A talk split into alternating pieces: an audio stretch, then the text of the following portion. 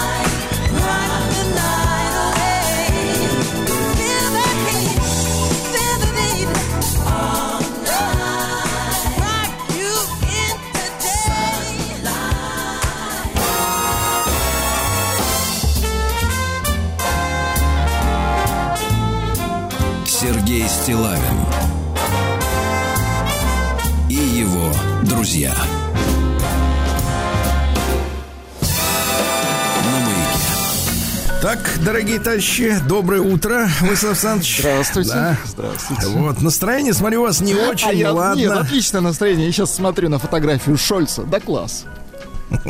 С глазом-то подбито. Да, да, да, класс. Ну, дали человеку, да. а потому что не надо говорить лишнего, конечно. Следить Да. надо.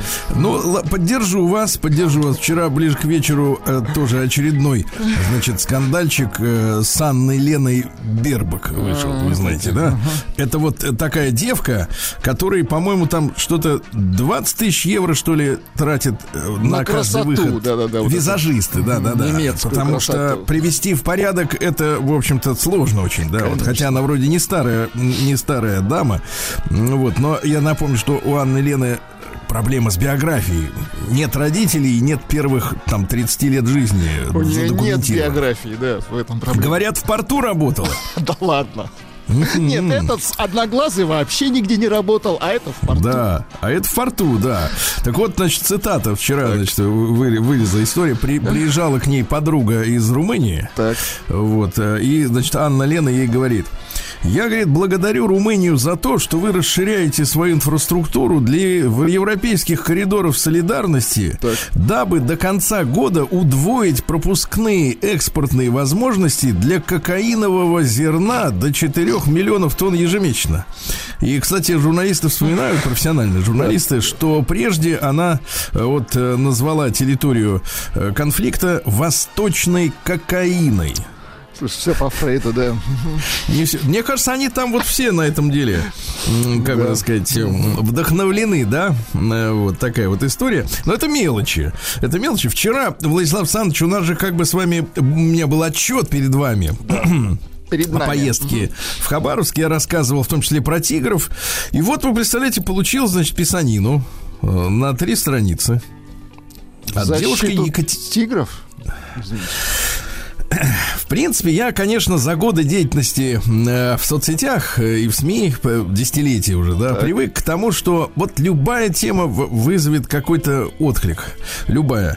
Причем э, с любой, с любой практически ин- интонацией. Если о ком-то напишешь, например, хорошо, тебе обязательно напишут, Сергей, вы не правы, это плохо. Если ты кого-то раскритикуешь, будут писать другие, которые говорят, нет, вы не правы, это хорошо. Сергей Валерьевич, да. Да, да, да. Поэтому, поэтому из этого всего общения я сделал один простой вывод.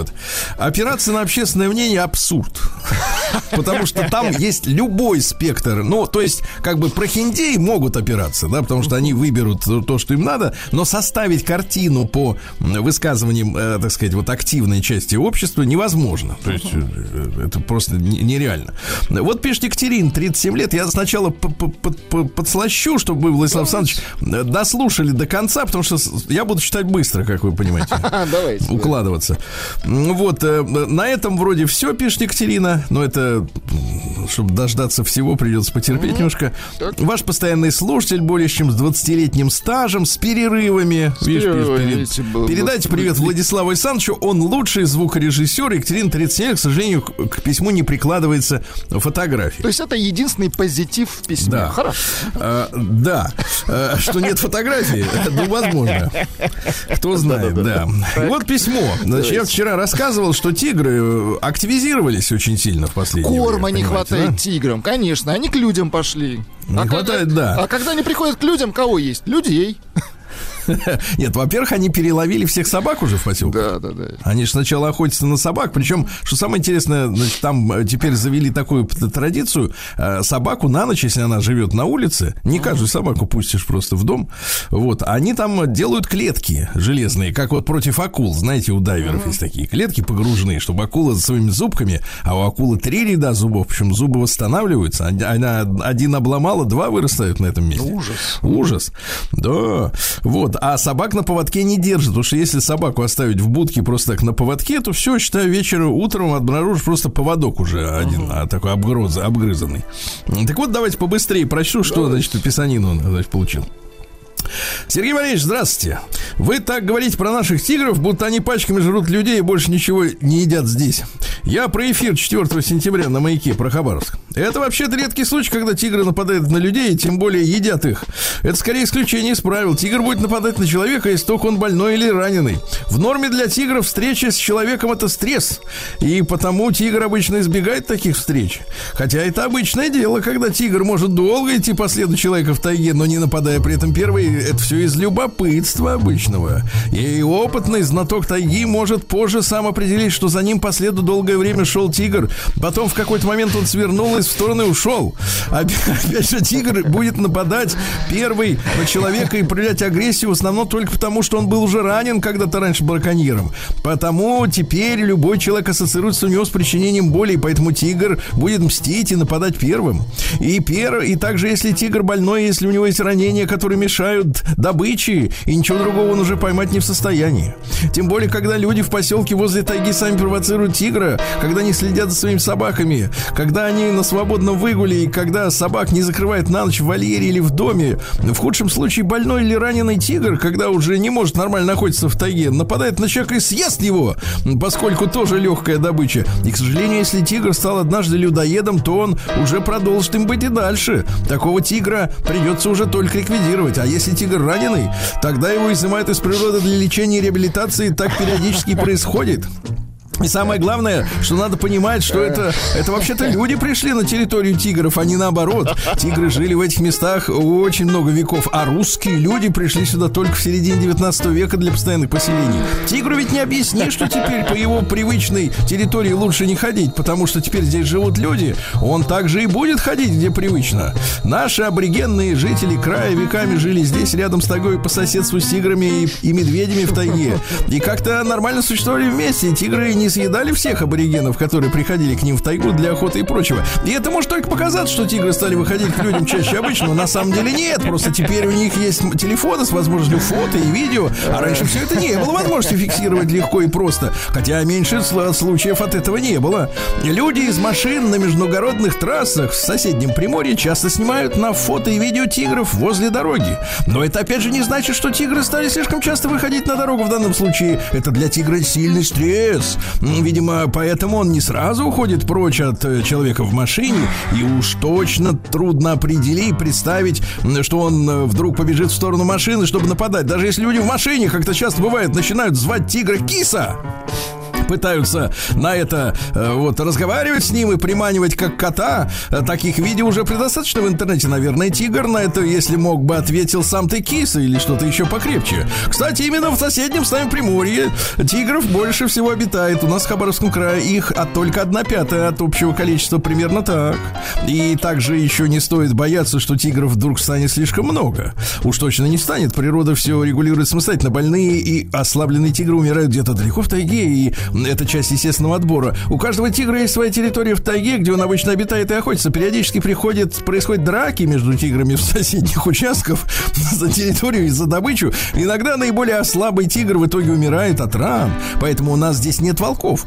Тигры их изначально вытеснили. Есть только медведики, но они питаются другой едой. Хотя если в тайге встретится тигр и медведь, они подерутся, и в итоге кто-то из них погибнет, а то один другого может в итоге съесть.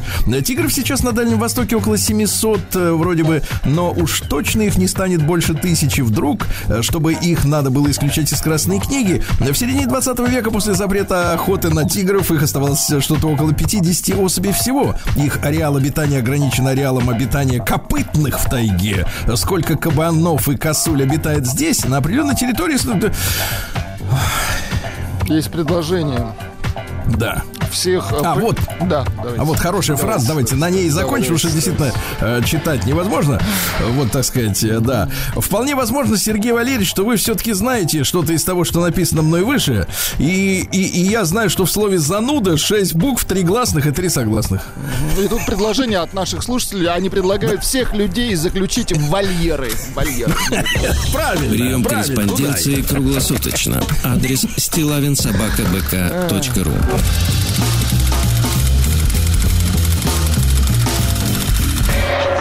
Фамилия Стилавин 2 Л.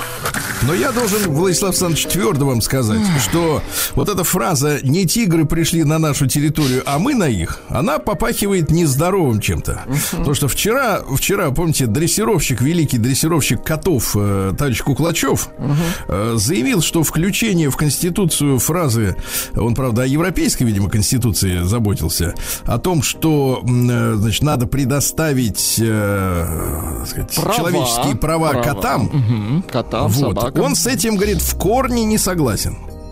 В корне. Вот, и я его на, этой, на этом пути полностью, как говорится, поддерживаю, на этой, на этой скользкой, как говорится, дорожке, да.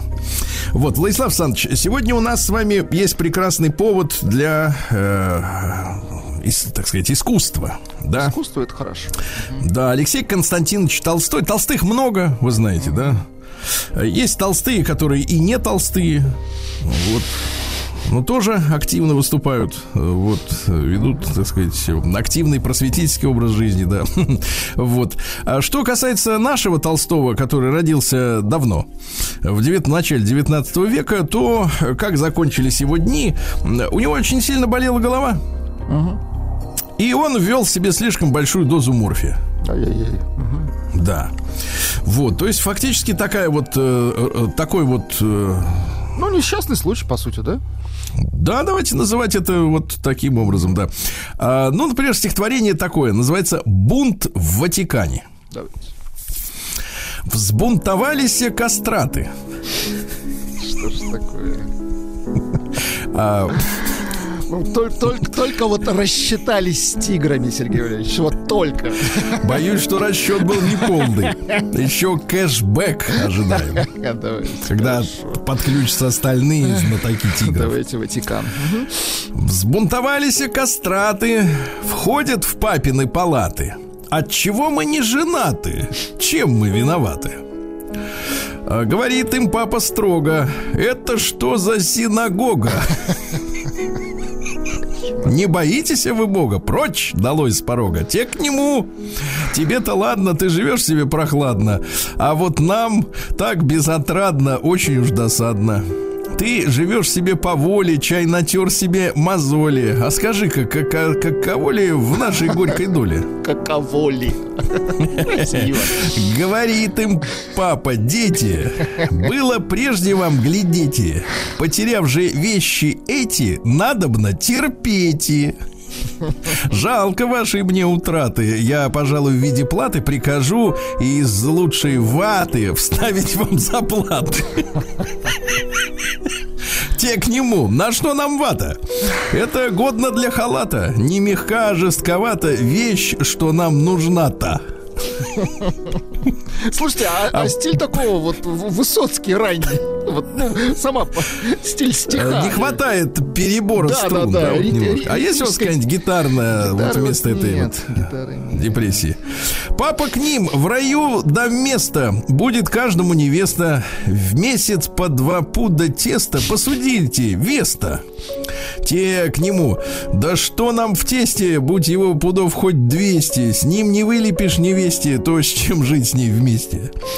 Эх, нелегкая пристала, молвил папа с пьедестала. Уж коль с воза что упало, так пиши, пропала. Это вещь, прибавил папа, пропади хоть у Приапа. Это древняя история. Э, Нет на это эскулапа. Эта вещь не шляпа. Да и что вы в самом деле? Жили бы вы в моей капелле под началом Антонелли, да кантаты пели. Нет, ответствует кастраты. Э, пей ты этакий девятый. Мы уж стали сиповаты, поючи кантаты. А не хочешь ли э, для дива сам пропеть нам каста дива? Да не глупо, не грубо, а пескливо, тонко, особливо. Испугался папа, дети, для чего ж мне тонко пейте? Да и как же мне разуметь предложения эти? Те к нему проста наука, в этом мы тебе порука. Чиркнул раз, и вся тут штука, вон и бритва, ну-ка. Прелестно. Ну, в общем, там достаточно длинное, э, длинное да что там, талантливо. Да. Согласен. Сергей Стилавин и его друзья. Ну что, давайте по текущему моменту, дорогие товарищи. Э, Дело в том, что есть у нас целая э, замечательная плеяда уже слушателей, ответственных, э, можно сказать, наших внештатных корреспондентов. Вот, а среди них, конечно, много мужчин, но есть и талантливые девушки, замечательные, да, которые, э, так сказать, живут уже не просто для себя, а и для нас всех. Они ходят и подмечают интересные какие-то моменты, да, которые, с которыми э, нам, с нами и, соответственно, щедро, я бы сказал, делятся. Есть у нас замечательная слушательница Светлана, такая значит, модельной внешности девушка, я вам скажу, Владислав Александрович. И, э, значит, она воспитывает ребенка, как это и положено. вот, э, людям. И, соответственно, э, отправила, я так понимаю, она своего ребенка учиться в музыкальную школу. Прекрасно. Так. И как э, принято, вот э, я так понимаю, накануне начала учебного года э, в фойе э, учебного заведения вывешиваются списки учеников, распределенных по разным классам, педагогам, инструментам, да. Вы, кстати говоря, вот вы же барабанщик, да? Да? Вы учились в какой-то меха... Нет, я, кстати, всегда завидовал тем, кто учился в музыкальной школе. Мне кажется, образование музыкальное это замечательно. То есть А я самоучка, да? я страдаю, да. Ну, уже не страдаю, уже отстрадал. Ну, школа хорошо. это круто, серьезно, честно. Да. говорю.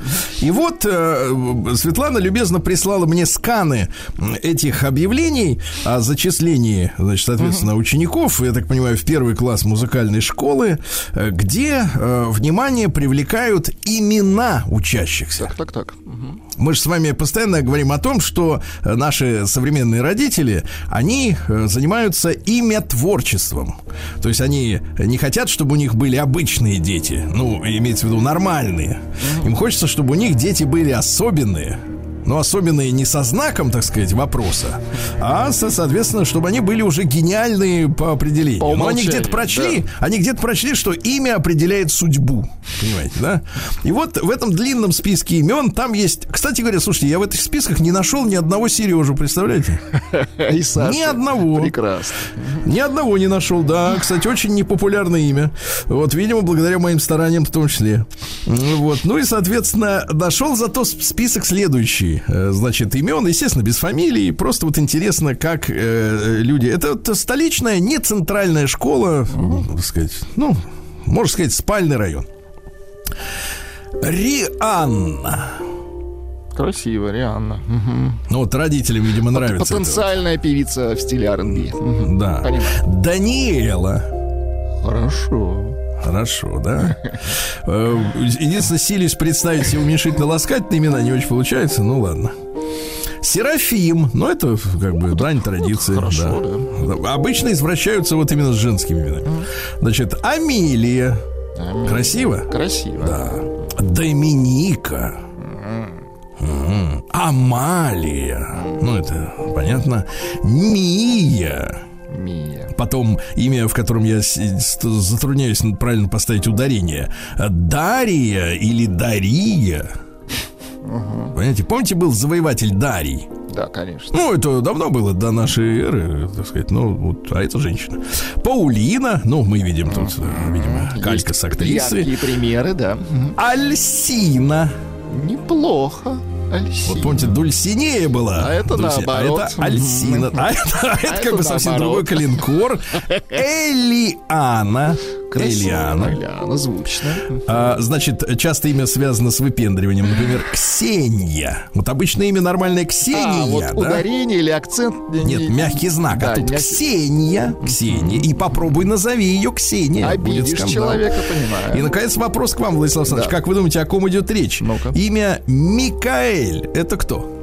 Микаэль, ну, мальчик, наверное. Микаэль. А это девочка. Удивительно, удивительно. Понимаете, какая история, да? Знаете, что, вот, что печально, Сергей Ильич? Ни Да. одной Марины нет. Ну, вот Ни как? одной. Ни Да. одной. А так хочется узнать, чтобы Марина училась в музыкальной школе.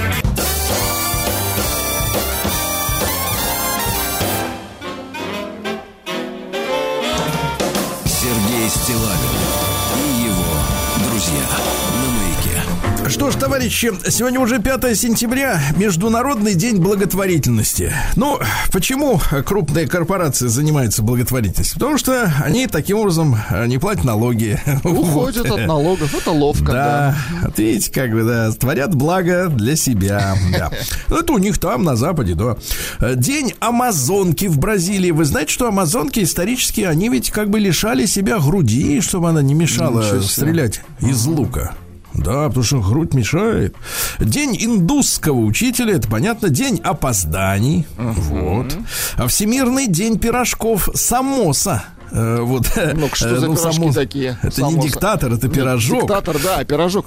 Как Да, внутри, э, внутри мясо, курица, чечевица, горох, картофель, лук. э, да. Да, класс. Вкуснотища, да. День сырной пиццы, день психоаналитика. Кстати, забытое слово сейчас перестали употреблять. У нас в Заметили? пятницу появится психо- психоаналитик. Давайте Ну, вот ненадолго. Ненадолго. На час- часок. На да. часок. А, День ухотрепальщиков сегодня. Да.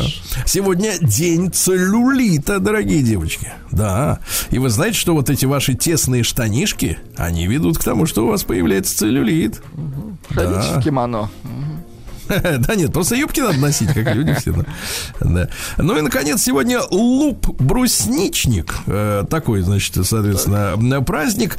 Брусника поспевает, вы понимаете, очень она как бы просится в туеса. Брусника, да. А что говорили люди? На лупа лен лупится. Понимаешь, говорили люди, смотрели на журавлей. Так. Если птицы потянулись на юг, сегодня надо посмотреть на них, то зима придет рано. Но вчера нам обещали, что зима в этом году, благодаря Эль-Ниньо, в переводе малыш, вот, благодаря Эль-Ниньо будет градусов на 5 теплее, чем обычно, но в феврале завалит снегом наглухо, товарищи. Вот так.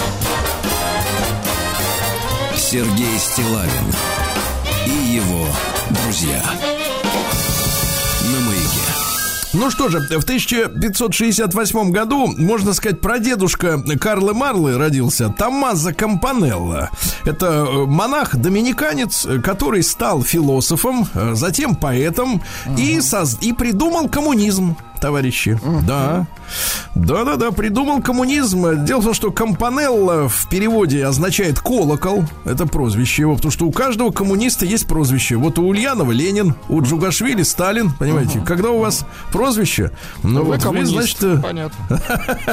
ну, ну, отчасти да. Вот. Ну, в 35 лет его уже осудили к пожизненному заключению. Вот, за то, что он распространял вот свои. Да, но они считали, что это, конечно... Говорят, что он на, на, на колу сидел и придумал свой город солнца. Понятно. От безысходности, да. вот, принципе, Утопист, уже. короче. Утопист страшный, да. Э, Дело в том, что вот э, он находится, нашел странным, давайте несколько таких мыслей, да, что люди заботятся о приплоде лошадей и собак, но вовсе не задумываются о человеческом приплоде. И вот в его утопической фантазии про город солнца, да, там, соответственно, необходим строгий выбор брачующихся, чтобы э, поколения вырастали более совершенными. Вот некоторые говорят, что это как бы это, это насилие над людьми, да. Но смотрите, у нас же есть, например, девушки невысокие, к примеру, да. И есть молодые люди дылды. А если мы их скрестим, то вырастут Замесим. такие среднего роста, правильно, Хорошо, люди? да. Вот. То есть он вы говорит, за надо- селекцию, да? В хорошем смысле. я про Компанеллу вам рассказываю. Про Компанеллу. Вы сейчас не надо меня к статье привязывать. Хорошо. В городе Солнце жрецы, да, они, соответственно, определяют, кто будет с кем, худой с толстый, ну и так далее. То есть, видите, чтобы все было гармонично, да. Вот за это его на кол и насадили. Вот, видите, да. А в 1638 родился Людовик XIV, Луи. У них, у нас Людовик, ну, это такая историческая традиция. У них Чарльз, у нас Карл, так что, чтобы понятнее было, о чем идет речь. Значит, король солнца, так называемый, да, при нем очень строгий этикет, э, значит, при дворе ввели, что все четко, все поминутно, посекундно буквально, да, все пуговицы застегнуты как надо. Регламент. Молодец. Вот, появились куртизанки, интриганы Ах, вот пришли. какой и этикет. Понятно. Ну, конечно, королю надо удовольствие получать, чтобы хорошо По править. часам причем, я понимаю. Конечно, по часам почесать. э, так сказать. Стоп, Да-да-да. стоп. Да, стою, все, я на месте. Все, стоп, машина. Цитат какие? Побеждает только терпеливый. Кстати, любопытно. Да. Вот. э, Ну и, соответственно, значит, соответственно, однажды э, он спросил одного из своих, так сказать, товарищей по работе, э, вельможу, Коллегу. э, знает ли тот испанский язык? Тот говорит, нет, тут, Ваше Величество, Он не говорит, знаю. Жаль, говорит, король. Вот, вельможа решил, что король наметил его отправить в испанские посланники. Вот, и спустя некоторое время почтительно доложил Людовику, говорит, вы знаете, вот вы тогда спросили, а я вот э, Я в совершенстве изучил Ага. испанский язык. Э, Отлично, говорит король, значит, теперь вы сможете прочесть в подлиннике Дон Кихота. Смешно. Да-да-да. Вот, в этот день, в 1898 году, из-за границы в состоянии бешенства вернулся царь Петр I. Понимаете, какая история? Причем вернулся он, значит, соответственно, не к любимой жене супруги, да, вот, а к девице Монше э, в этой, в Слободе, в немецкой. Да, у Франца Лефорта э, пил горькую, Чалился. Хотя тогда, тогда она была не такой горькой в те времена еще, да, по-другому делали. Ночевать и уехал в Преображенское, вот, ну и, соответственно, и разговаривая с боярами, немножко вдарив, говорит, я вам, э, гады, всем бороды буду резать. Представляете, в каком То состоянии есть это вот про него говорили, царь-то, говорят, не настоящий. Да, да, да, этот вопрос мы не закрыли, потому что там был и вот этот в железной маске, вот этот узник, помните, да? И А, все Ле- остальное. Лео Ди Каприо. Вопрос, да, вопрос открытый, совершенно Хорошо. открытый, да. А, трагедия в жизни канадцев э, франц- франкоязычных в 1755 году произошла. Но нам пытались 30 лет внушить, что Англия это такая самая цивилизованная страна мира, там вот все там э, замечательно. И вот английские власти, потому что англичане до сих пор ведь э, владеют Канадой, это, это колония, официальная колония, несмотря на то, что есть свой флаг. Флаг, кстати, канадский появился только в 64 году. Кстати, Битлз уже вовсю пели, а у них не было флага своего. Так вот, начали, начали депортировать французских поселенцев э, из Новой Шотландии. Это Галифакс. Э, Дело в том, что рождаемость среди французских переселенцев была на 30% выше, чем в самой Франции, а также и в Англии, и в, и в- в англоязычных колониях. Вот. а французы жили менее скученно, смертность поэтому в- от инфекционных заболеваний у них была ниже, понимаете, да, чем в Толчие. А Поэтому за 40 лет эм, их число увеличилось с, пол- с полутора до 15 тысяч человек. Представляете, в 10 Неплохо. раз. Да. И у англо-американских властей это вызвало тревогу. Вот э, с нашей точки зрения, вроде англичане, французы, да, ну, вроде как э, те же самые цивилизованные люди. А видите, ведь э, на- нацизм все равно есть и между ними. Присутствует, Да. есть такое, Ну да. и по приказу британского губернатора Лоренса было депортировано свыше 11 тысяч человек. Более половины из этих людей, то есть 6 тысяч человек, погибло в трюмах кораблей от нечеловеческой перевозки. Слушайте, тут доводилось э, увидеть э, гравюру, на которой изображалось, как негров из Африки перевозили на кораблях. Так. Они там лежали вплотную друг к другу, им даже запрещали вставать, вы представляете? Кошмар. То есть вот э, укладка была просто вот э, один к одному. То есть они Ну, дрова- лежали ровным, везли, по сути. да. ровным ковром, да-да, как шпалы. Ужас. Ровным ковром. Также они перевозили и, соответственно, вот э, депортированных французов, половина из которых, естественно, в этих условиях нечеловеческих просто умерли. Э, Многие из них бежали в заболоченные глухие северные районы. Вот, и это Нью-Брансвик, э, где в настоящее время более 200 тысяч потомков их проживает. И это трагический день в истории вот французских переселенцев, которые, кстати говоря, являются потомками, там же много гугенотов, которые бежали во Франции, да, вот, а из Франции от э, угнетения по религиозным признакам, а англичане их начали по этническим давить. Понимаете, какая история? Вот так, да. Ну, что дальше? У нас любопытного... Сергей Семенович Уваров родился в 1786 году. Ну что, принято его как бы ругать. Он был министром народного образования при царе Николае Первом, но он, понимаете, дружил с Карамзиным, с Жуковским, с Батюшковым, э, с Гёте был знаком. Культурный человек, да? Мгм. О, просвещенный, потому что уж министр просвещения, ему надо быть с этими, да. А, Ну, а что он, так сказать, это его триада православие, самодержавие, народность, помните, да? Вот, доктрина такая замечательная, вот. Но большевики его очень не любили, говорили, мерзавец, говорит.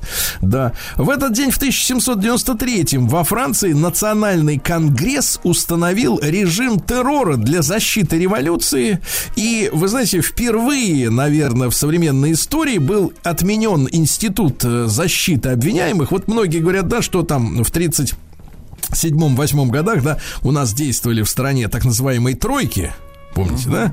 Э, Которые без э, адвокатов обходились э, при, выны- при вынесении решений. Но это не их изобретение. Вот это во Франции началось все как раз в этот день. Так вот, введен в судебную практику новый юридический термин «враг народа».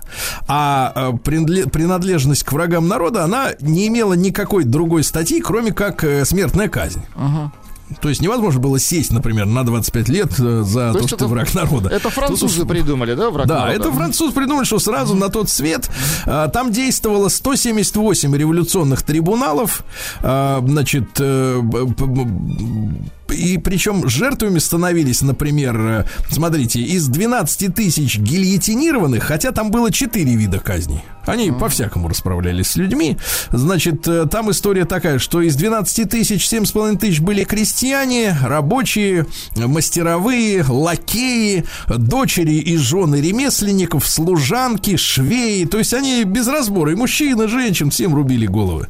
Э, Вот, например, между ноябрем 1793 и февралем 4, то есть всего лишь за три месяца, в городе, в одном только городе Нанте, э, Нант, не самый большой город, было утоплено в реке Луаре более 4000 человек. Кошмар. Мгм. То есть, э, вот знаешь, сейчас вот говорят французы, у них такие багеты замечательные. Французы. да. Шарман. Вот Вот наши вот, вот эти вот артистки наши, да, да, да. там, сказать, э, которые вместе подживают, так сказать, там живут во Франции, Париж, снимаются в рекламе, да. говорят, Пари, де Пари, вот они говорят, а то де Пари. У них там эти круассаны по утрам, вы понимаете, у них там шабли льется рекой. Они такие милые, французы, такие, да даже на Макрона, посмотришь, ну, придурок, конечно, но, в принципе, обаятельный же, да, обаятельный.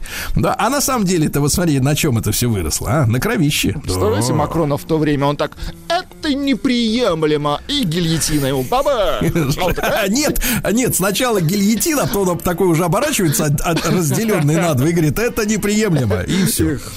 Вот. А что у нас еще любопытного? А, Ну вот, пожалуйста, товарищи, например, такая история. Джесси Джеймс родился в 1847 он это знаменитый грабитель с американского запада, он вместе с братишкой грабил. Да, Джесси Джеймс. Это их национальный герой, грабитель, конечно. Вот, э, в 1885-м э, в США на автомо... не на автомобиль, на сервисной станции впервые поставили бензиновый насос. То есть придумали бензоколонку. Раньше они бензин наливали из этих, из чайников. э, Самотеком наливали. Да, а теперь они говорят, там и побыстрее, давайте подкрутим. Ловкачи. Ну и, наконец, э, Дэрил Занук родился в 1902 году. Американский кинопродюсер. Такие фильмы, как «З- «Гроздья гнева» или «Снега Килиманджаро». Ну, такое надо смотреть, чтобы быть образованным. Мы на выросли, да. Но мы также с вами помним, Владислав Александрович, что в 1905 году в американском Портсмуте был подписан мирный договор между Россией и Японией, да, и в этот день э, мы уступили. Нам очень важно было закончить эту войну, потому что э, в России нарастала революция 1905-1907 годов, да, и эта смута как раз она произошла на фоне э, вот неудач э, с японцами, да, и э, мы отдали э, Порт-Артур, э, м, отдали железную дорогу э, и южную часть Сахалина. Японцы хотели вообще полностью Сахарин. Они говорят Сахарин. У них нет буквы Сахарин. Л. Э, Да, у них Сахарин. Конечно, лютые, да. Ну вот, э, ну и, соответственно, они там стали наводить порядок, и только в сорок пятом году мы, соответственно, Сахалин полностью уже очистили от всей этой публики, да. А, То есть понадобилось еще 40 лет потерпеть. Э, В 12 году композитор-авангардист американский родился Джон Кейдж. Ну-ка, давайте Да. послушаем авангард. Да. Что, на баяне играет? Пока нормально. Пока прилично. Авангард это, в принципе, когда слушать невозможно, да? Когда трясете. Нет, очень Да. хорошая музыка. Ну, давайте пусть поиграет, пока сейчас проверим, да. Пока вам скажу, что, ну, папаша был дельным человеком. Он, например, его папаша изобрел дизельную подводную лодку, которая не выпускала выхлопные газы наружу. То есть э, лодка плыла и не было сверху пузырей, по которым можно было бы определить, что это лодка. её. Ну да, круто. Ну-ка, давайте еще послушаем. А вот петь невозможно, да, вот смотрите. Ну так немножко, конечно, надо печально, но в принципе, слушать можно. Не то, что печально, а рука тянется к Маузеру или к Ну, чему не там. просто ему, Дал- да, Да. Вот, в 18 году в этот день Совет народных комиссаров издал декрет о красном терроре. Э, Вот, ну видите, как символично. И в 1793 году французы объявили о своем терроре э, против врагов народа. И большевики вот день в день тоже объявили его, понимаете? Символично. А, а ведь накануне, накануне, значит, застрелили руководителя Петроградской ЧК Моисея Соломоновича Урицкого. Понимаете, стрелял, опять же, Леонид Канегисер, помните, поэт. Поэт стрелял. Какая-то такая у них поэтическая разборка, скажем так, произошла, да? Ну Твои Вот. А кого, а кого расстреливали? да. Кого расстреливали? Ну давайте, э, всех полицейских. Ну, то есть, вот ты пошел работать в полицию, служить, да, их всех объявили, соответственно, вне закона, их всех расстреливали, да? Правоохранительные органы. Вот, Ужас. э, с подозрительными документами, если человек был, да. То есть неважно, кто он на самом деле, мы не будем устанавливать. Э, Потом всех э, деятелей партий не, не большевистских, вот ты принадлежишь к другой партии, в принципе, сразу того этого, ну и так далее, и так далее, да. Список огромный, кого там надо было э, чикнуть, да. А тех, у кого уж не чикнули, тех положи, посадили потом на пароход и отправили. Помните, да. Вот, э, что у нас еще любопытного. Эм, Юрий Николаевич Афанасьев, помните такого деятеля? В 1934 году родился. Забыт, да, ныне. А его ведь в свое время называли прорабом перестройки. То есть он максимум вложил в перестройку. Ну что Ну, а там главный Яковлев был, Да, этот да, да. такой Ну, с лысиной. да, а это, значит, прораб. Да-да-да. Он, кстати, дважды стажировался в Парижском университете, в Сорбонне. Ну, они все, вот, в принципе, эти люди, которые занимались Вот перестройкой, так или иначе. М, Да, вот Горбачев, например, вы помните, да, он, э, например, э, жил в общежитии с э, чешскими социал-демократами, которые ему рассказывали, как хорошо э, социал-демократия устроена, да, в принципе, там у них на Западе. А что у нас еще интересного? А В 46 году родился сегодня Фредерик Балсара, как вы понимаете, Фредди Меркьюри. Ртуть Понимаете? родился. Давайте чуть-чуть. Да. Электронная культура. Да, значит, э, там история такая, что э, работал он грузчиком на торговом складе, а его коллеги, грузчики, такие же, как он, Так. обратили внимание, что у него слишком изящные руки, не соответствующие работе. И он Видите, решил как началось-то? Руки, хироманты собрались. Говорят, ты что на- руки у тебя? Руч... Ты на ручонке-то, Да говорит, ты его на посмотри. руки-то его посмотри, ну какой Да, да, да, да, да, да, да, да. Вот что у нас еще любопытного, да, произошло в этот день. Э, ну что же, давайте помянем добрым словом Вячеслава Васильевича Баранова. В 58 году он родился. Замечательный киноактер. Во многих советских фильмах снимался. Потом он был мастер дубляжа. Мне довелось с ним работать над одним из, э, так сказать, э, фильмов в плане озвучания. Замечательный профессионал. Ну, люди, которые смотрели советские фильмы, помнят его в, в роли, например, хулигана Квакина в, в Тимуре его команда. А, конечно, помним, да. А ты, говорит, сволочь. Вот там он говорит, да. Он-то, да, гордый, а ты сволочь. Там такая фраза была, да. Вот. э, Ну что, в 72 году трагедия в Олимпийском Мюнхене. Э, Олимпиада шла, да, и палестинские Террористы из организации Черный сентябрь э, проникли на территорию Олимпийской деревни и захватили в заложники членов израильской команды. Ну, фильм Мюнхен есть соответствующий, да, об этом. Вот. э, В 82 году, что любопытно, смотрите, еще был жив Леонид Ильич. Так. Нам-то кажется, что все перемены пошли, ну, как бы с Андроповым или там, тем более с Горбачевым. А нет. Э, При Брежневе проведен первый телевизионный мост между США и Советским Союзом. Представляете? Да-да-да. Вот. И э, как все, так сказать, происходило.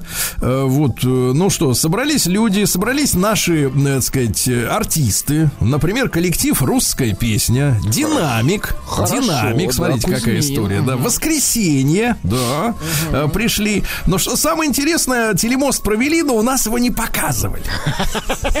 А вот это правильно, правильно. Да, вот видите, а потому что ра- рано такое показывать, правильно? Показывает, конечно. Да, но они увидели, телемост провели, хорошо, все, да. Вот. Ну что, в 91 году очередной, э, сказать, очередное событие, съезд народных депутатов еще Советского Союза, а вы помните, да, уже произошел путч, да, э, принял декларацию прав и свобод человека. То есть, какая история-то, да? Не общество во главе всего, а отдельная, так сказать, личность со своими проблемами в центре. Ну и по предложению Горбачева съезд сам распустился. Понимаете, какая история? То есть тот самый съезд, который собрался первый раз в 89 году, откуда вылезли все вот, собственно говоря, яркие деятели, да, уже э, такой поздней перестройки, они говорят, ну, в принципе, мы самораспускаемся. Вот, а вы тут оставайтесь как хотите. Нам на вас плевать. Сергей Стилавин и его друзья.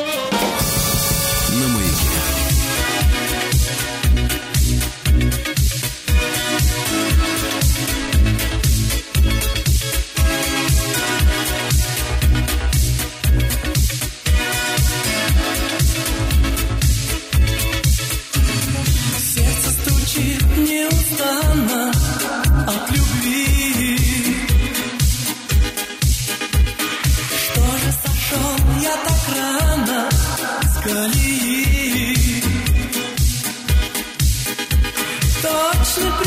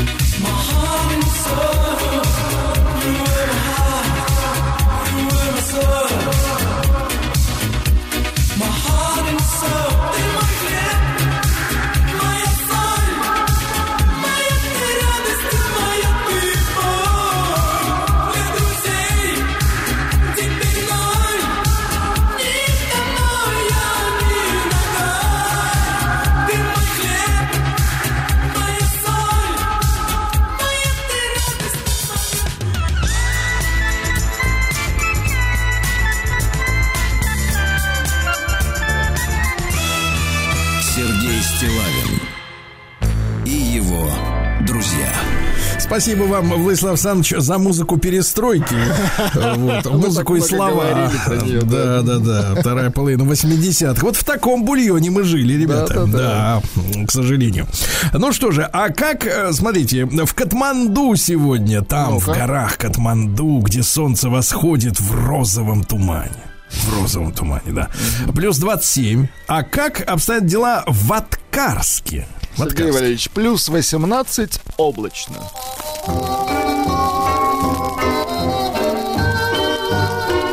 чтобы песней своей помогать вам в работе, дорогие мои. Откарчане, да. А вот не- некоторые спросят, где это? Это, друзья мои, так сказать, э, неподалеку от Саратова, километров так 50, да. И чем славен этот город? А тем, что там родилась певица Валерия, например, да. Которая тут вот вновь влюбилась в Откарск. Говорит, осенью прошлого года приезжали в город моего детства, уехали расстроенными, все центральные улицы были перекопаны. Ну а что ж Вот. уехали, могли бы и остаться, а, Валерий? Могли бы закопать, да. А теперь, говорят, преобразился, стал красивым, Хорошо. замечательным. Но, тем не менее, есть и проблемы. В Откарском районе женщина упала в погреб. Да, бывает и так, конечно. Это же погреб. Ну вот, житница Откарская осуждена за мошенничество с материнским капиталом. Ребеночка нет, а денежки получила. Отвратительно. Нехорошо, да. Теперь э, слово, которое до сих пор, давайте так, э, премьера на маяке. Давайте. Слово, которого я раньше никогда не слышал, а оно есть. Елка копателя из Откарска оштрафовали на 70 тысяч рублей. Давайте усилим черного елка-копателя. Вот так. Да, вот. нет, зеленого. А, зеленый, хорошо. Зеленого елка-копателя, да. А На улице Горной рецидивист угнал у женщины калину. Но это мелочи. А, Два рецидивиста, смотрите, рецидивисты, как там орудуют. Задерж- задержано за кражу ювелирочки. Ювелирочки. Наброшенная на улице свиная туша возмутила Ксению Завальнюк. Возмутило. Понимаю. Да, ну и давайте о хорошем, что ли. Самыми популярными именами августа среди новорожденных, ну, конечно, не среди новорожденных, а среди их мамочек и папаш, которые выдумывают, э, стали Александр и Ева. Кстати, Ева на первом месте. Ева. Ева. А самое редкое имя в Откарске Сабрина родилась, представляете? М, Класс. Помните ту Сабрину? Тут-то помню, это, наверное, другая. Тут забыть сложно, да-да-да. Ну и, наконец, на старт седьмого Откарского марафона вышли 56 спортсменов. Марафон, посвященный 95-летию Откарского района. На старт вышли спортсмены из Откарска, Саратова, Энгельса. Теперь внимание. Так. И даже Москвы. Представляете? Вот так. Да. Сергей Стилавин и его друзья. На маяке. Ну что, продолжаем мы отслеживать тему с пересадкой. э, Пересадки чиновников на отечественные автомобили. Владимир Владимирович предложил, помните, да? Мы их поддержали. Теперь дано официальное поручение правительству, эм, э, соответственно, до 1 февраля э, представить доклад о том, как будем пересаживаться, товарищи. Да. Я вот каждое утро прохожу мимо мойки, там вот май, майбах натирают. Такой стоит. Ну вы посмотрите, какие... Вопрос, какой номер, какие номера, Ну, значит, надо это важно. посмотреть. Но мне интересно, что 1 февраля будут намывать. На- ну вот посмотрите, да, будут ли натирать, да. Да, натирать. А В России на 55% вырос спрос на БАДы от похмелья. Представляете? Оказывается, есть такие. э, Ну, я помню исследования еще в 90-е годы, когда к нам хлынули э, вся вот эта западная зараза. Нет, наши баты, соленые огурцы, вернее, рассол. Нет, нет, а, привезли алкозельцер, а наши начали его, так сказать, приобретать, не работает, потому что не та, не та, так сказать, не тот би, кто там внутри живота сидит там. Да не тот алкоголь, другой. Вот точно. И все другое, воздух другой, да. А нарколог Шуров э, или Щуров, э, нет, скорее всего, Шуров, э, назвал похмелье заслуженным наказанием для пьющих. Засл- Вы этого заслуживаете. Помните, как в рекламе? Так Да. вам и мало еще. Вот Да, э, в России появилась игра компьютерная, сделанная в России. Э, Называется следующая. Э, Значит, игра «Русы против ящеров» от создателей игры «Подземелья и петухи». Так класс. На выбор доступны три типа воинов с одноручным мечом и щитом, с двумя одноручными мечами и с большим двуручным бердышом. Да шикардос, Сергей Валерьевич. Да есть чем заняться, конечно. А. Создан прибор для определения, а теперь это страшная история. В Санкт-Петербурге Да, создан страшно. прибор для определения личности человека по венам, по венам на ладони. Ты можешь себе представить? Ничего себе. Ты им руку показала, они говорят, а ты вот кто? А? Тебя хватит. А, В Чечне гости приехали на свадьбу на 14 автомобилях Rolls-Royce. Кто больше, да? Хорошо, хорошо. Ну, было несколько Мерседесов, но это какая-то уже, сказать, не знаю, кто там мог приехать. Актер Ермольник получил приз за вклад в развитие еврейского кино. Это серьезная премия, заслуженная награда большому мастеру за прекрасную реализацию еврейских кровей в российском кинематографе, объявил президент Федерации еврейских общин России Александр Борода на торжественной церемонии в столичном э, киноцентре «Октябрь». Вот видите, как Наши поздравления. да, конечно, не без этого. В России создали долго сохраняющую тепло систему обогрева пола. Обычно ведь там пол либо электрический, ну просто тупо провода греются, либо водяной, а Либо наши он просто универс- горит уже, ну, во время пожара. ну, это под ногами до пятки уже горят, когда Да, э, так. загорят. В университете Дубна создали э, систему теплого пола на основе мокрой соли. Смотри, какая интересная история. Она, оказывается, при плавлении под воздействием электричества накапливает тепло, а пока затвердевает, она очень долго отдает тепло и гораздо эффективнее, чем другие системы подогрева пола. Смотрите, как Да замечательно. класс.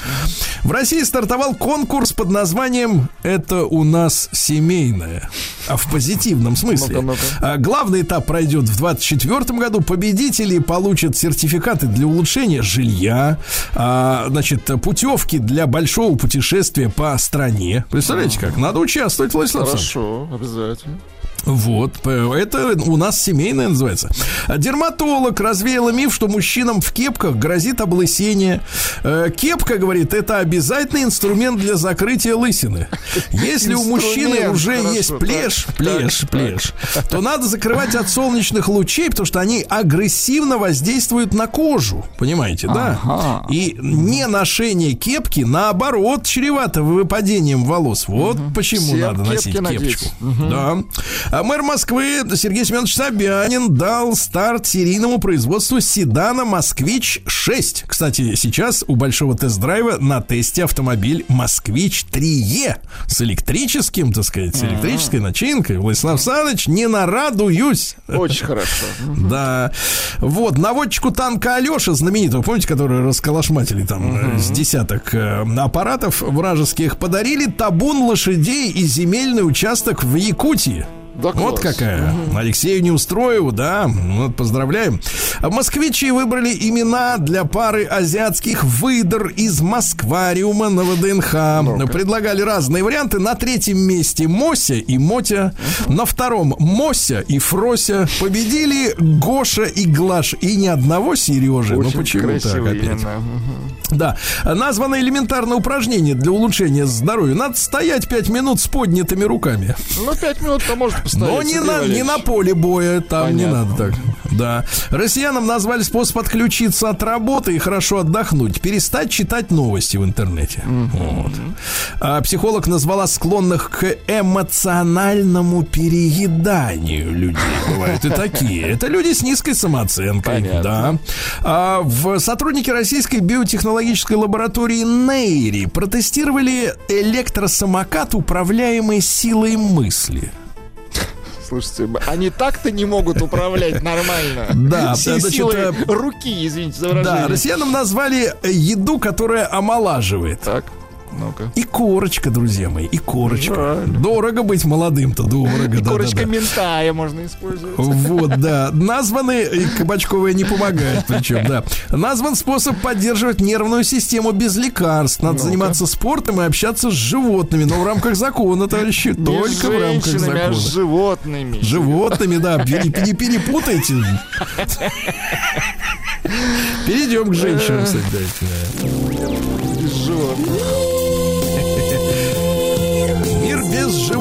Животных, да. Вы следите же, да, за судьбой э, э, ребенка певицы Нюши. Ну, конечно. Вот, За ее зовут. Симба, конечно, мы красивое следим, девочка имя. прекрасная. Так вот, э, четыре годика уже исполнилось Симбе-то, и ее впервые отвели на маникюр. Симбу отвели. То есть сама она не Да. хочет на маникюр, то есть ее вот так вот. Ну, знаете, есть на сервис. Да.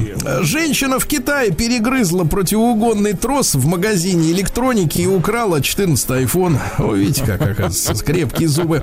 А Бритни Спирс, новости Бритни Спирс, сделала Так. две новых татухи после развода с мужем, после своей измены. На безымянном пальце правой руки, который обычно вот показывают, да, э, три маленьких точки, а на, пле- на плече красную звезду себе. То есть она коммунист, что ли, получается? Я, я понял. Э, Бритни Да. нужна своя телепередача. Вы видите, она живет беспокойное сердце. Или радиопередача, Или хотим, как нам с вами. Нам. Помогает, вот, да, да. А врач, врач рассказала, почему нельзя при зачатии использовать лубриканты. Так, Некоторые не знают. разжуйте. Нет, да я не хочу вот это разжевывать, неприятно, да. А блогерша перечислила удешевляющие внешний вид вещи на человеке. Во-первых, леопардовый принт многие женщины Ну, любят, знаете, Хотя иногда, вы знаете, Да, платье с большим количеством вырезов, и тут и са, и тут и там. Дизайн на ногтях, вот эти ногтики такие, знаете, э, по полметра. прикольные. Резинки для волос на запястье многие женщины носят, вот, на руке, да. Ну и весь образ способен испортить, не, не испортить, не способна неприятная вонь изо рта, конечно, да. Ну и парочку еще сообщений о женщинах. Во-первых, эм, Дизайнеры э, назвали визуально старящую о- э, осеннюю одежду жакет в гусиную лапку старит женщина, Да, дорогие друзья. понятно. Да. Ну и, наконец, сводница Роза назвала подходящую для замужества категорию мужчин. Потому что некоторые женщины думают, на кого бы им обратить внимание, потому что времени мало, надо решать вопрос. Так вот, э, гарантированно лучше всего, конечно, связываться с уже разведенным мужиком. Вот так. С Умудренная, да. Новости капитализма. Ну что, новый фильм Романа Полански, ему 90 лет, все бегает от американского правосудия за педофилию, помните? Снял фильм «Дворец», э, в котором сыграл наш Александр Петров. Слышали о таком фильме? Конечно. Нет, а о Петрове слышали, а о фильме нет. Ага. Там еще сыграли такие мастера экрана, как Микки Рурк, например. Я посмотрел, слушай, трейлер, Ну, там какие-то уроды реальные. Они, значит, там... Ну, прекратите. Но говорят, что фильм получил рейтинг 0. Надеюсь, не благодаря только лишь Саше. Да просто они не понимают. Слушайте, Так. сенсация, Владик, сенсация. Глыба льда упала с неба и пробила крышу дома в Соединенных Штатах Америки. Дыра размером 60 сантиметров. Жесть Значит, какая. глыба напоминает шар для боулинга. Супруги, владельцы дома связались с Национальным комитетом по транспортной безопасности. Говорят, мы ничем помочь не можем. Слушайте, а это что ж, получается, подтверждаются слухи о том, что над землей есть некая ледяная сфера, а земля плоская. Вы знаете, что в интернете сфера пишут? начала разрушаться. Понятно. Она, она что-то от нее отколо- подколупалась? Да. Понятно. Шар В Финляндии разгорелся скандал, потому что на пост секретаря социал-демократической партии этой страны назначен живодер и алкоголик. Микель Няккалярли в 2006 году получил штраф за живодерство, а потом был э, приговорен к условному сроку за пьяную езду. Представляете, и ничего, нормально. Да. Польша начала выдавать выдавать э, на Украину уехавших оттуда мужчин. Ну, вот и закончилось. Забирайте, так и говорят. Да. А психологи выяснили, что полезно злиться на партнера. Гнев помогает укрепить отношения, оказывается. Да. Названы черты характера, которые мешают высыпаться. Это макиавиализм и психопатия. Это вот они. Еще нарциссы есть, но эти спят Ну, то есть получше. да. плохо спят больные, я перевожу. Плохо спят сволочи. Давайте так, да. Хороший человек спит хорошо. Вот и все. По мышцам шеи мужчины оказалось возможным определить отношение к женщине, к его и к детям. То есть вот как сокращаются, как, знаете, надуваются иногда мышцы. Ух, как он их любит, да. Ученые научились по расширению зрачков угадывать о готовности клиента потратить деньги в магазине. Представляете? Это плохо. Это очень плохо, глаза выдают. А установлено, какие люди более всего подвержены вере в мифы о сексе. Но тут другое интересно. А вы, вы как, знаете какие-нибудь мифы о сексе? Мифы и сказания о сексе. Мифы, например, что он полезен. Что он есть. Да, ну и пару еще сообщений. Во-первых, раскрыт механизм потепления Арктики. Вот когда вы будете сидеть в пятницу, да, с друзьями в теплой компании, один из вас э, в конце концов спросит, слушайте, а что с Арктикой? А ему скажете, арктический диполь. Вот и все, и утрется. Прогонит человека. Да. Арктику.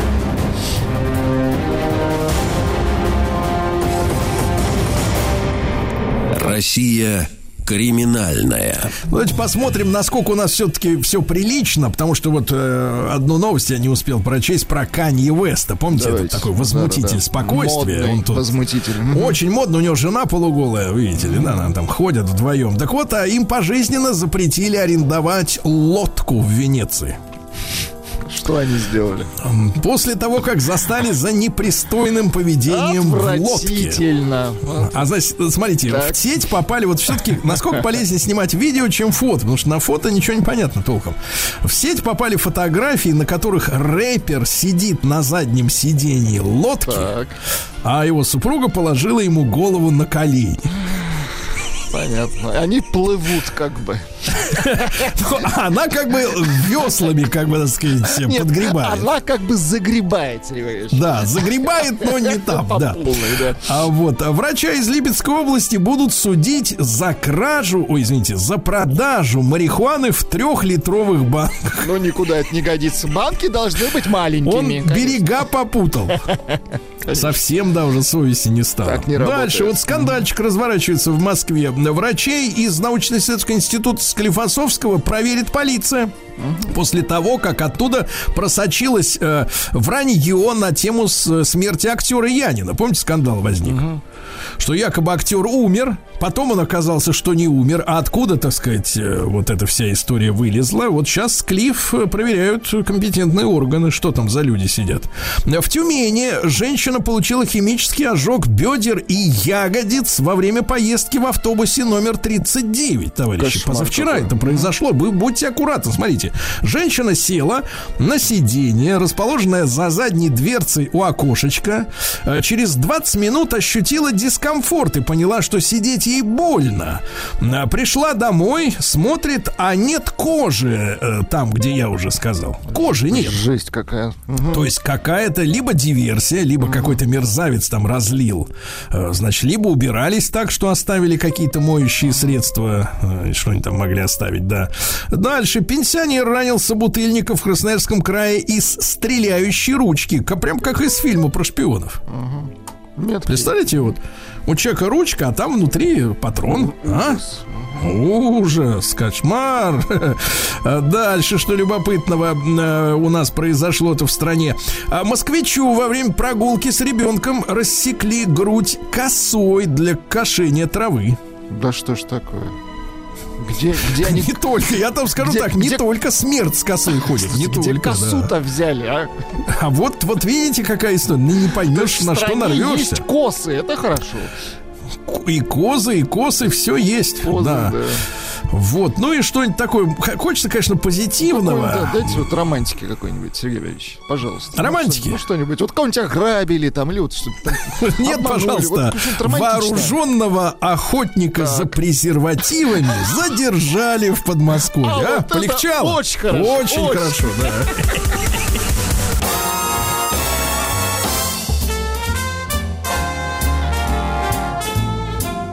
Сергей Стилавин и его друзья.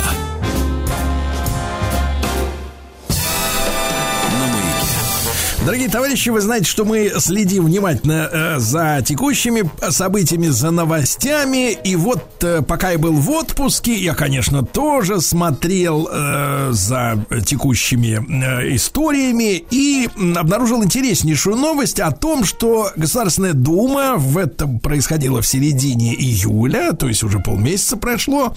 а Государственная Дума приняла закон об исламском банкинге.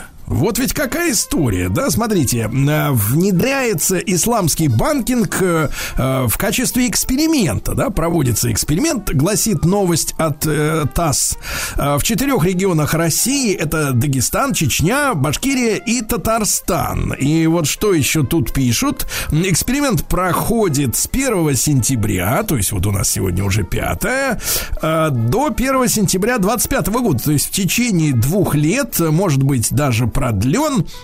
Указывается, что э, участники этого эксперимента э, по внедрению исламского банкинга не вправе финансировать деятельность, связанную, например, с производством табака, алкоголя, оружия, боеприпасов, э, торговлей такими товарами, а также с игорным э, бизнесом, да. Ну и, э, друзья мои, я, я уверен, что всем нашим слушателям э, любознательным и, так сказать, э, цивилизованным, да, хочется узнать, что это за такая история. Может быть, не все в курсе. Мне тоже это очень интересно.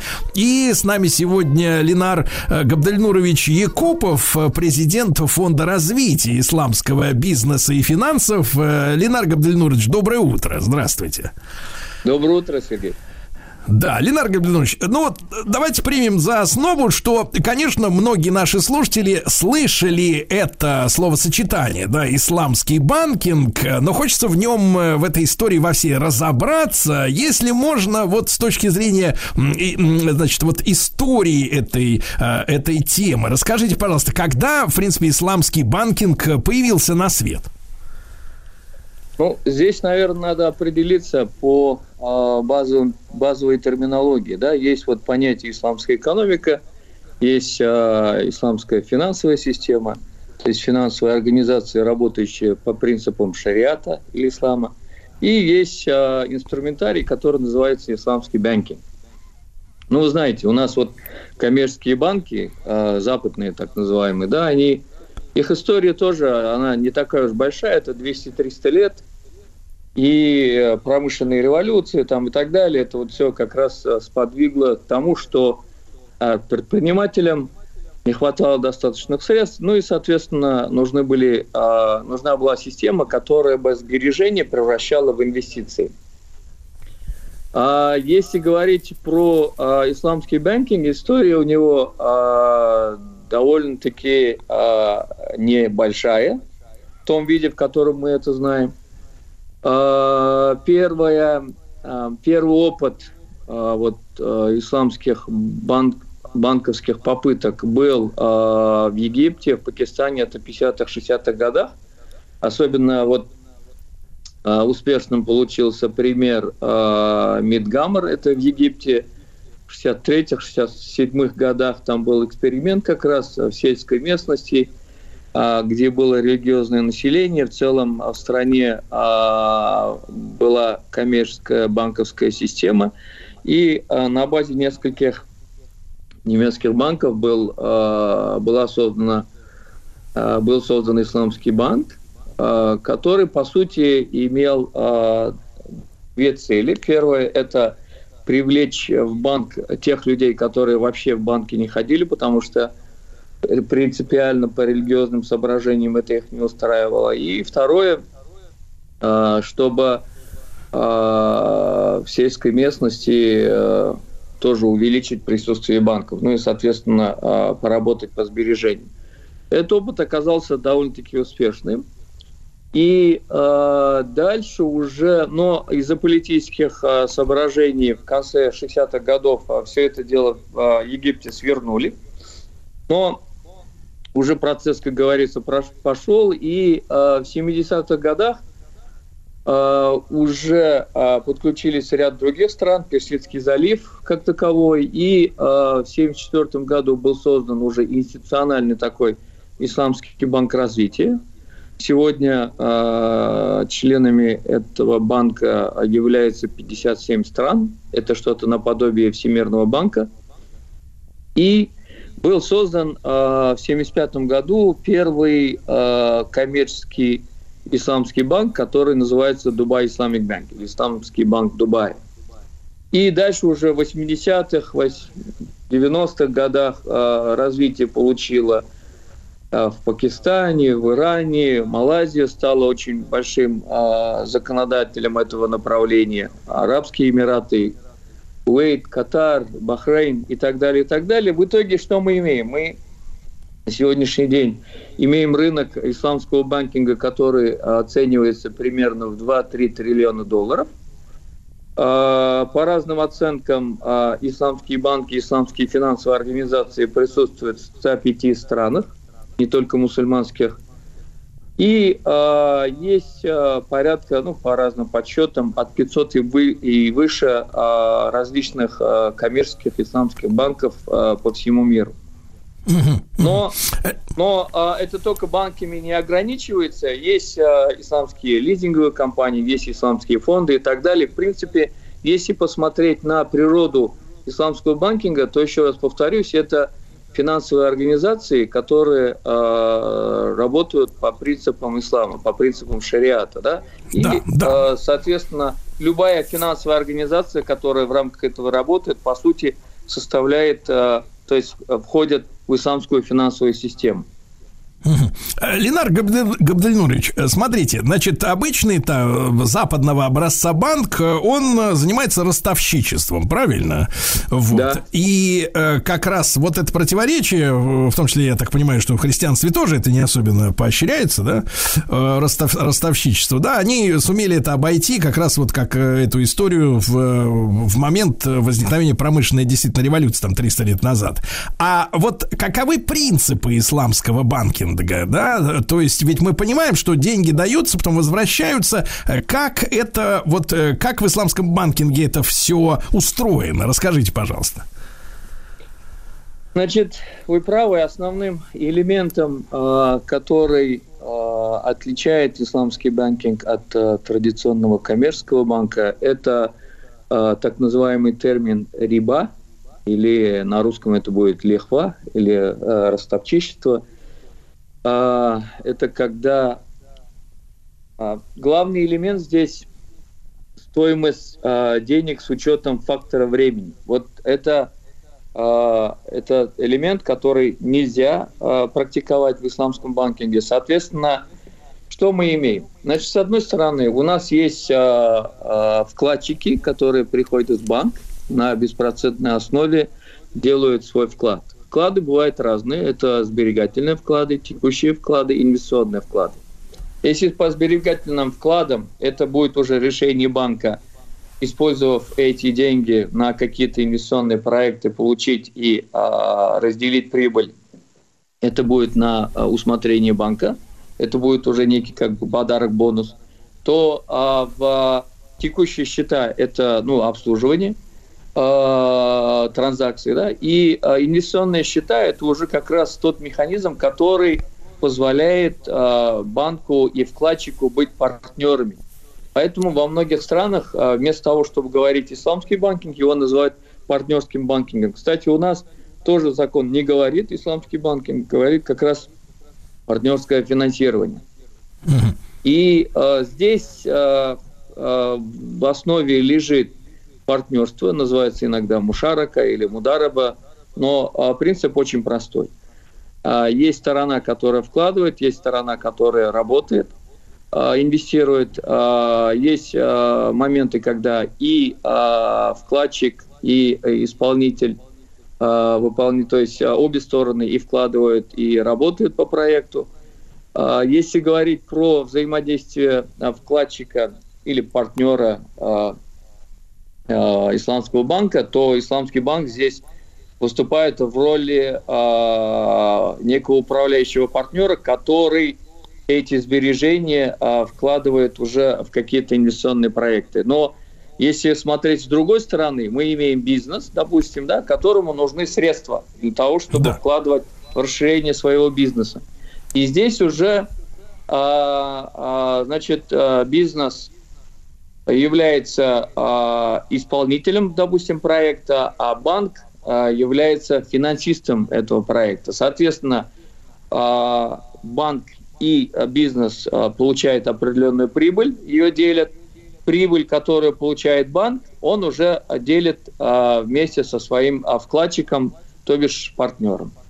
То есть, то есть, Ленар Габдельнурович, э, давайте уточним, да, то есть в обычной системе, да, хорошо знакомой нам, условно говоря, а, предприниматель приходит в банк, э, берет под э, создание, ну, например, магазина, давайте на простых примерах, да, на, на Давайте. создание, на открытие магазина берет какую-то сумму, ну, например, 100 тысяч рублей, ну, при- к примеру, да, и независимо от того, насколько этот магазин успешно работает, например, он обанкротился, да, но тем не менее кредит на человеке все равно висит, он обязан выплатить его, выплатить эти проценты, да, отдать, а, незави... еще раз повторюсь, независимо от того, насколько этот бизнес, под который взят кредит, успешен. Правильно ли я понимаю, что вот этот эм, принцип исламского партнерства, да, заключается в том, что банк э, делит э, с э, заемщиком именно прибыль, которая по факту поступает от э, реализации этого проекта, верно?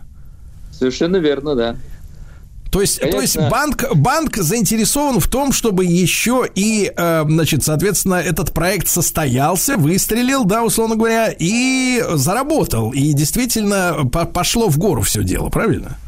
Верно, верно. И а, поэтому, по сути, исламские банки вынуждены быть очень консервативными, потому что они не могут просто а, раздавать а, кредиты, они реально должны понимать, в какой бизнес а, эти средства пойдут, а, насколько большая вероятность возвратности этих средств, возвратности прибыли, получения прибыли, соответственно, да, потому что банк потом уже отвечает э, перед вкладчиком за эти средства, которые он получил и которые вложил вместе с бизнесом в тот или иной проект.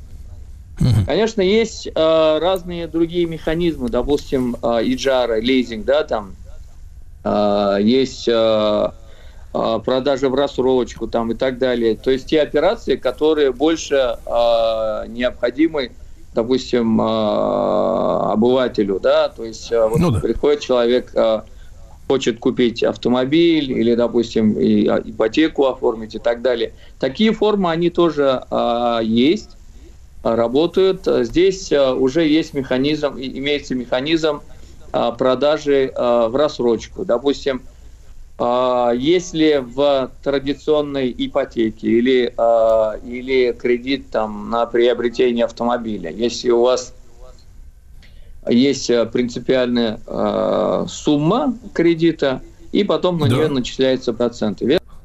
Вот, Да, а вот есть- давайте, давайте, как обстоят дела в исламском банкинге в этом смысле сразу после э, короткой рекламы.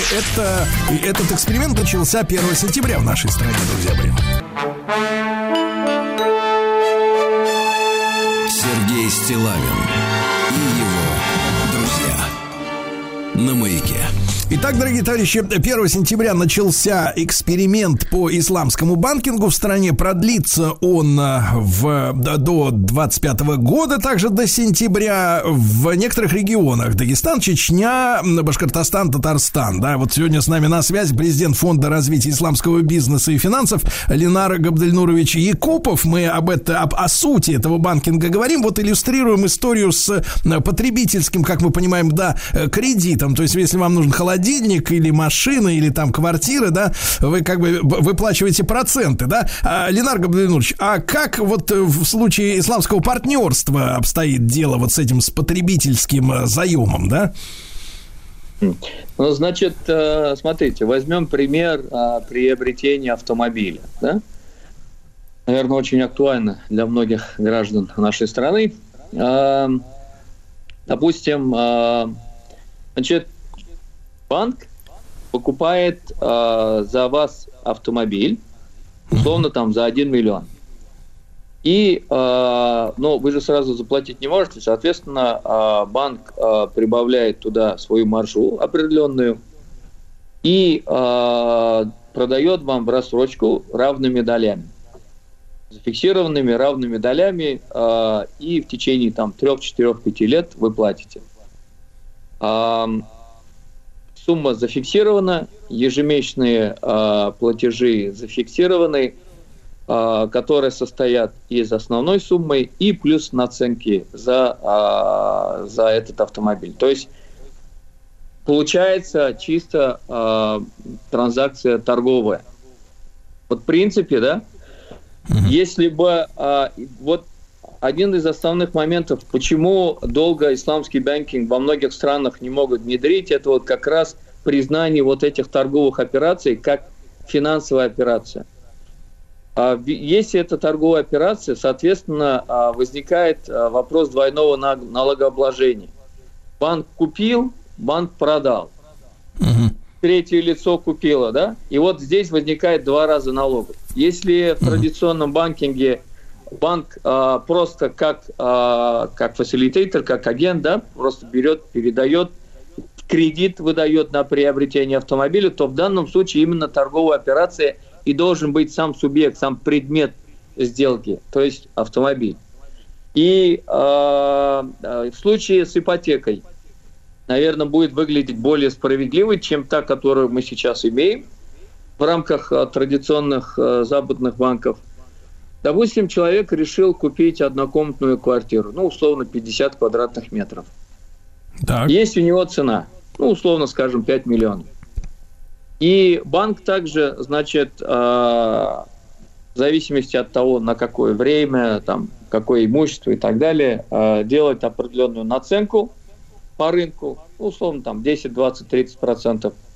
И, опять-таки, равными долями распределяет, и в течение там, 10, 15, 20 лет человек это выплачивает. Но разница в чем заключается? Если, допустим, а, в традиционной банковской системе а, в начале 90% вы платите проценты и 10% только саму основную сумму, дальше уже ближе к концу вы будете платить там 10% а, от процентной ставки, 90% от самой основной суммы, то здесь это распределено равными долями. То есть, а, если у вас наценка 20%, соответственно, 80% ежемесячного платежа это идет платеж основной суммы, и 20% это а, наценки. А, Соответственно, а, что получается? Допустим, через год-два вы дефолтнули, да, вы не можете больше платить, соответственно, банк что делает? Банк считает, сколько квадратных метров вы действительно уже выкупили. Допустим, вы хотели купить двухкомнатную, а заплатили только за однокомнатную. Ну, смысле, Ну да. за квадратуру однокомнатной квартиры. Тогда банк что делает? Банк а, вам покупает на однокомнатную квартиру, дает ее, двухкомнатную квартиру забирает. То есть вы хоть с чем-то остаетесь, потому что каждый месяц, когда вы платите а, а, по, а, ну, в рассрочку, вы каждый месяц а, приобретаете все больше и больше квадратных метров, и это фиксируется. Здесь как раз, наверное, и заложена та справедли- справедливая часть, которую многие люди То есть, хотят. то есть, да, э, Ленар Габдельнурович, то есть, смотрите, самая главная история, да, заключается не в том, что этот, э, ну, скажем так, этот займ, да, он э, как- как-то отличается по итоговым выплатам от э, обычных коммерческих банков, да, то, что вам придется заплатить, но в итоге в сумме, да, там за... Плюс-минус, эту- наверное, это все равно будет по рынку, да. Но сам Да, да, да. механизм, Но, конечно, но в случае, э, вот давайте закрепим, да, в случае, если вы, например, а, потеряли возможность э, выплатить до конца, да, то а, то, что вы успели уже проплатить э, за, там, за год, за два, за три, то, что вы выплачивали исправно этот кредит, да, вы останетесь с большим, с большим количеством имущества, условно говоря, да, чем вот в традиционной системе, где с вас сначала сдирают именно процент, а саму, а само имущество вы фактически не ну, финансируете по минимуму, правильно я понимаю? Совершенно верно, да. Да. А, Ленар Габдальнович, а вопрос такой, может ли воспользоваться исламским банкингом не мусульманин, соответственно, вот э, на территории проведения этих, этого эксперимента? Конечно, а, исламский банкинг не только для мусульман. Это, а, по сути, дополнительная финансовая система или дополнительные финансовые механизмы, которые должны быть доступны а, всем гражданам страны вне зависимости от их религиозных а, исповеданий. Поэтому, если даже посмотреть на статистику клиентов исламских или партнеров исламских банков, в некоторых странах даже больше 50% это не мусульманское население, которое пользуется исламскими финансовыми продуктами чисто из-за того, что они находят это более привлекательным, иногда более справедливым или иногда более стабильным, чем э, плавающие, допустим, ставки э, традиционных банков там и так далее, и так далее.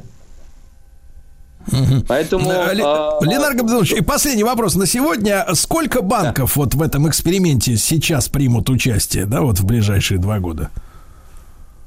Ну, за- завис- в зависимости от каждого региона, а, где-то на сегодняшний день уже есть порядка там 5-10 финансовых организаций, которые вовлечены в этот процесс. Где-то один, два.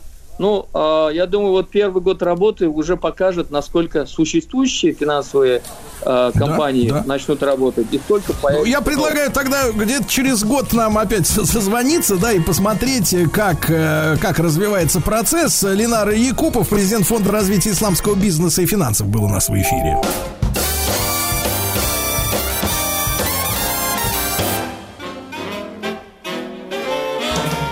Сергей Стилавин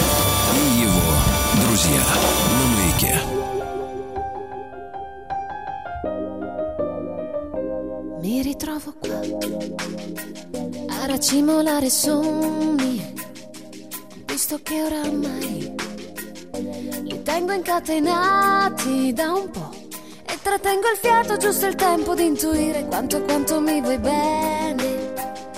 E mi ritrovo qua.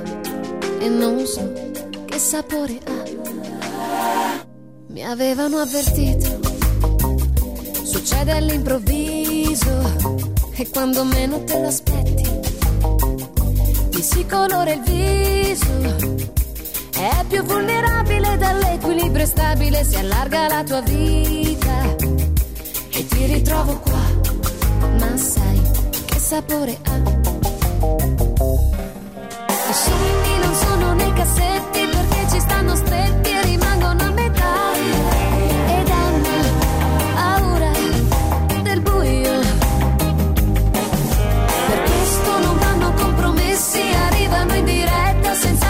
pubblicità.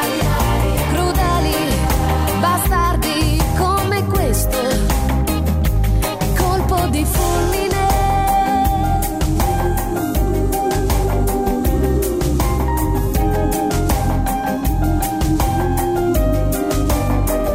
Ci ritroviamo qua, niente di sbagliato se c'è rimasto il sale. Può darsi sia passato di qua. Tratteniamo il fiato, giusto il tempo di intuire quanto ci vogliamo bene. Ma che sapore ha io e te? I sogni non sono nei cassetti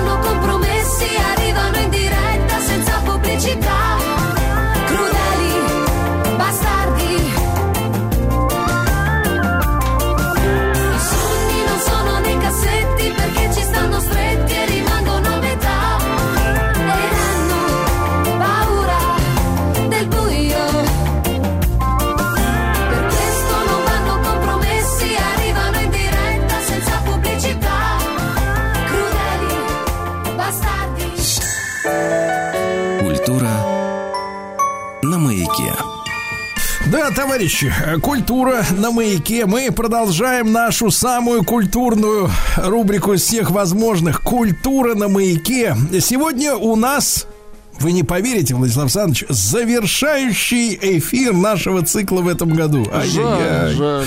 Очень жаль, да. Благодаря национальному проекту «Культура» в нашей стране меняется вся культурная инфраструктура. В наших эфирах мы уже говорили и про модернизацию библиотек, и про новые музейные приложения, и виртуальные концертные залы. А Культура ведь не стоит на месте, а очень стремительно идет в ногу со временем. И сегодня в заключительном эфире нашего цикла мы бы хотели поговорить э, как раз про творческие возможности, которые открывает национальный проект «Культура». Вот как создавать современные творческие проекты, где искать поддержку и опору, товарищи, и какую роль в этом играет нацпроект «Культура», мы сегодня как раз об этом э, поговорим. Э, Тема нашего эфира – это конкурс э, Института развития интернета. И сегодня в нашем эфире Евгения Дальнильченко, GR, директор Института развития интернета. Евгения, доброе утро, здравствуйте. Да. Доброе утро, всем здравствуйте. Вот оно как, да. Э, Вот э, готовясь к сегодняшнему эфиру, Евгения, я зашел на ваш сайт, да, там вот такой лозунг нас встречает на главной странице «Помогаем диалогу между индустрией, государством и обществом». То есть э, Институт развития интернета это получается ведь некий такой оператор, который помогает в создании новых творческих проектов. Верно ли я понимаю это? И расскажите, пожалуйста, о вашей уважаемой организации поподробнее. Ну, все именно так и есть. А, В соответствии с поручением президента, ИРИ осуществляет функции координационного центра по организации производства контента. И по факту мы являемся неким таким медиатором индустрии, отрасли у нас в стране, соединяя между собой э, в качественный диалог и представителей э, государственной власти, и индустрию, и э, налаживая правильный контакт, э, делая те продукты, тот, те проекты, которые интересны аудитории широкой. Как это все происходит? Мы организовываем конкурсы и э, объявляем прием заявок. Собственно говоря, в эти открытые конкурсные слоты к нам приходят заявки с э, индустрии в целом, да, то есть мы э, ни- никогда не сужаем тематику, мы не заказываем какие-то там конкретные проекты, мы э, открыты к любым идеям. Почему вот э, Ирис стал таким э, помощником для индустрии в, в целом, для креативных индустрий? Потому что он не ограничивает э, творческий полет фантазии создателей контента. И мы выбираем только самые лучшие, самые интересные проекты, которые будут удовлетворять запросы широкой аудитории. И все эти конкурсы, конечно же, мы проводим а, при поддержке национального проекта «Культура». Вот. Что еще хочется добавить, что э, дополнительно в прошлом году мы впервые стали проводить, э, накопив такую базу контента, интересных проектов, которые э, стали вируситься, стали э, там, вызывать э, особый интерес э, в интернете, ну, в Рунете на самом деле, мы поняли, что индустрии не хватает а, премии интернет-контента. И в прошлом году создали такую первую национальную премию интернет-контента, которая призвана отмечать лучшие цифровые проекты социальной направленности. В этом году провели уже э, вторую церемонию. Очень, э, мне кажется, это такой большой стимул для развития индустрии. Поэтому вот так и живем. Евгений, то есть, э, когда говорят, что вот завирусилось, это хорошо, да, это в, в хорошем смысле э, завирусилось, э, понимаю. Вот, а, Евгений, а когда был вот создан ваш институт развития интернета и вот какова была цель при создании вашей уважаемой организации? Ну, вообще э, история ИРИ как организации уходит в далекий 2014 год. И до 2019 года Ири осуществляла такой экспертно-аналитическую функцию по вопросам развития интернета. Но времена идут, все меняется, и в 2020 году организация трансформировалась и превратилась э, в такого большого институционального игрока в сфере креативных индустрий, э, где основной деятельностью нашей стало э, распределение государственных субсидий на создание и продвижение вот этого важного социального, социально значимого интернет-контента.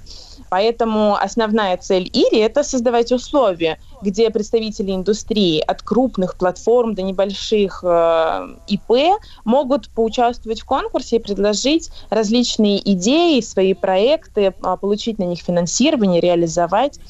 А идея Ири была в том, чтобы сказать рынку, деньги есть, а значит, с их помощью вы можете создавать классный, крутой, интересный контент, совпадающий с э, тем, что ожидает увидеть аудитория и э, наш, созданный нашей стране, интересный контент. Что классно? Что э, благодаря Ире активно стали, стала развиваться и так уже там греющаяся э, индустрия VOD-платформ. Это все проекты, которые э, там, российские там, сериалы, э, интересные шоу, интернет и вот эти вот вещи, которыми, которые пытаются у молодого поколения заместить э, телевидение – в какой-то момент э, стали наполняться, насыщаться именно российским производством, что, безусловно, очень ценно для того, чтобы люди и индустрия развивалась, и было место, где э, взращивать наши новые таланты, и чтобы аудитория смотрела то, что близко и созвучно их потребностям. Евгения, а вот если так вот простым языком э, вот э, объяснить э, и, кстати, участникам конкурса, да, и конкурсов ваших, и, и, соответственно, тем, кто может стать потребителем этих продуктов, которые будут или уже выпущены при содействии Ири, вот как, какие критерии, например, вот то или иное шоу является социально значимым или не социально значимым? Значимым. То есть вот э, есть ли какая-то какая-то шкала оценочная и, и, и как решается, да, вот э, это шоу нужно, грубо говоря, стране, а вот это нет?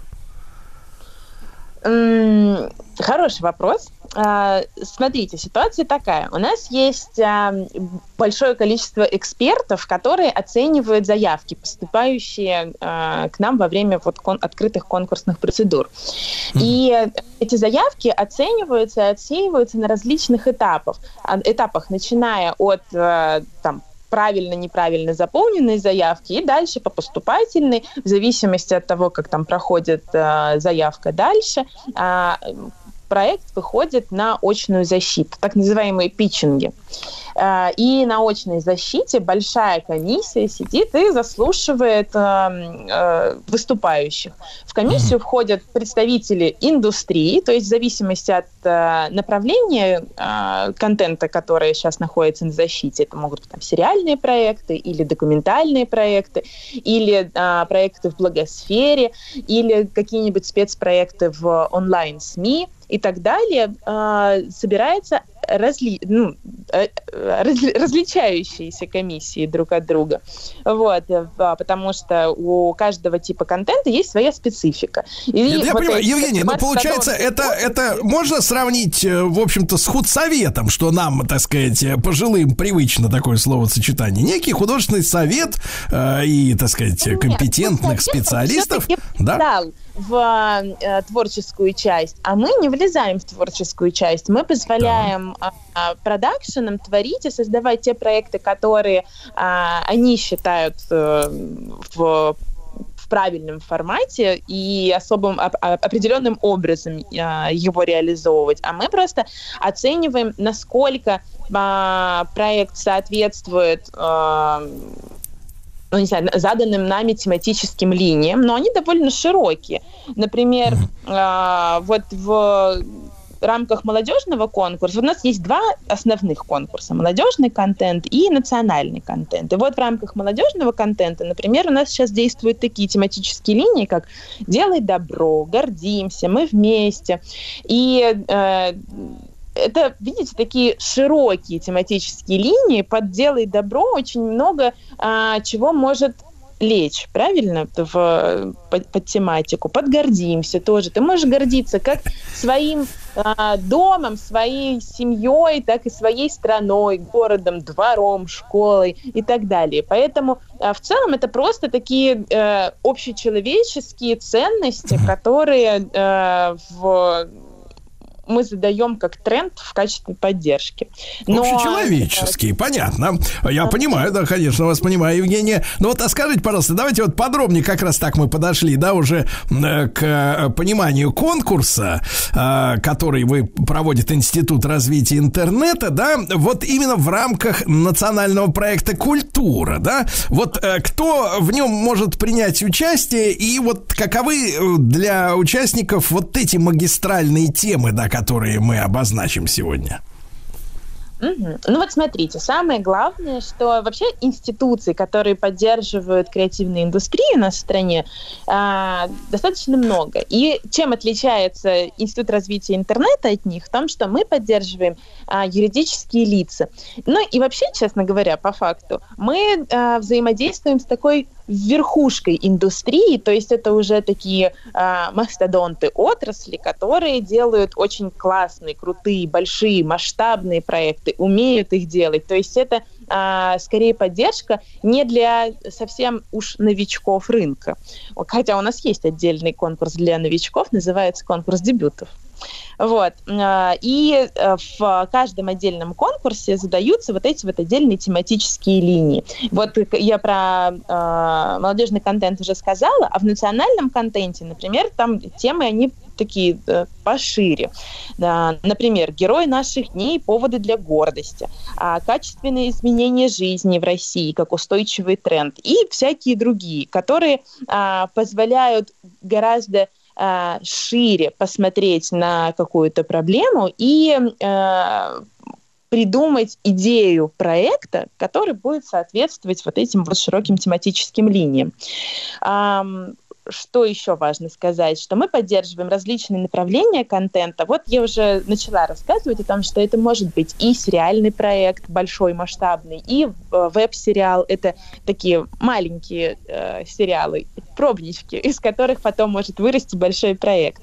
Это могут быть проекты в благосфере, которые делаются э, или размещаются в социальных сетях, например, или делаются в партнерстве с э, большими блогерами. Очень много всяких э, проектов про путешествия у нас в стране и э, про поддержку э, развития бизнеса, например, через э, другой национальный проект МСП. Вот. И э, в целом, видите, через э, нацпроект «Культура» э, идет раскрытие всего вот этого а, потенциала для широкой аудитории, для страны в целом. То есть это способствует не только развитию креативных индустрий у нас в стране, но и посредством а, создания вот этого а, контента люди, широкая аудитория узнают о том, какие возможности доступны для них, а, что, чем можно воспользоваться у нас в стране. А, может быть, а, узнают о новых там а, мерах поддержки, которые организовывают э, у нас в государстве для того, чтобы развивался бизнес и каждый конкретный отдельный человек. Понимаю, понимаю. Евгения, но вот а сама процедура как устроена? Э, вот а, там, сколько в ней этапов, да, и э, кто угу. по каким критериям может рассчитывать стать победителем? Да, давайте тогда поподробнее. Заявки на конкурс принимаются по таким направлениям, как видеоконтент. Это игровой, документальный, анимационный, многосерийный контент, мультиформатный или мультиплатформенный контент. Это э, создание единиц контента, которые сочетают в себе несколько форматов. Это могут быть тексты, картинки, видео. А, контент в благосфере – это создание такого информационного, образовательного, развлекательного контента или а, даже аудиокниги, например. э, программные продукты, э, это игры, приложения, э, программное обеспечение, различные сайты, и про приложение, по-моему, уже сказала. Вот. И специальные интернет-проекты СМИ. То есть э, э, онлайн-СМИ может предложить какую-то рубрику и э, получить на нее финансирование в ИРИ. Э, Особой популярностью у нас пользуется направление видеоконтента и контент в благосфере. Это самые такие крупные, э, большие проекты. Для того, чтобы компания могла податься к нам на конкурс, а, я уже говорила, что она должна быть обязательно оформлена в юридическое лицо или ИП. А, Они должны существовать не менее чем полгода, то есть быть зарегистрированными за, за не менее чем полгода до подачи заявки. И дальше, собственно, а, подают заявку в соответствии с а, конкурсной процедурой. По завершению приема заявок э, мы э, начинаем процедуру рассмотра. И на вот этом вот этапе э, начинают постепенно отсеиваться те, кто неправильно, неудачно заполнил, не то, э, не- не- не- неправильно раскрыл идею, которую э, там обозначил, например, название, э, расходится с э, информацией, которая представлена дальше в э, заявке. А, Соответственно, на первом уровне отбора э, в проверке участников, которые подали заявку, э, вступают в контакт наши сотрудники, которые проверяют вот на соответствие, требования и так далее, и в случае необходимости отправляют э, проекты на доработку.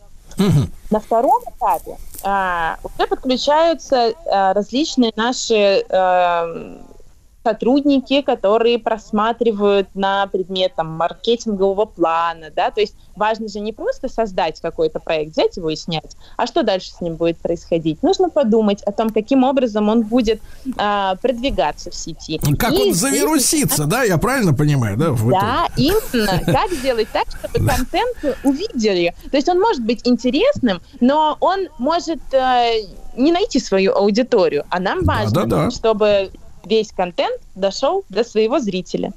Потому Евгений, а вот большое э, количество- позвольте, э, позвольте вопрос, да, а вот сегодня уже о каком количестве проектов идет речь, э, которая вот при содействии Ири вот нашла своего зрителя уже вот на данный момент? Ой, уже эм, большое количество проектов мы поддержали, но эм, вот по последней статистике, которую мы собирали, э, ситуация выглядит примерно так. Э, с 2020 года при нашей поддержке вышло более тысячи социально значимых онлайн-проектов различных форматов, в том числе вот эти вот художественные документальные сериалы, веб-сериалы, шоу и мультиформатные проекты. А, общее количество просмотров, которые набрали эти проекты, уже превышает, там, приближается к 9 миллиардам просмотров. А, Это и просмотры и в социальных сетях, и на э, VOD-платформах, где размещается большой сериальный контент. Евгений, а если вот э, вкратце буквально, может быть, самый интересный такой запомнившийся вам проект масштабный из тех, которому вы помогли появиться на свет, э, что можно назвать?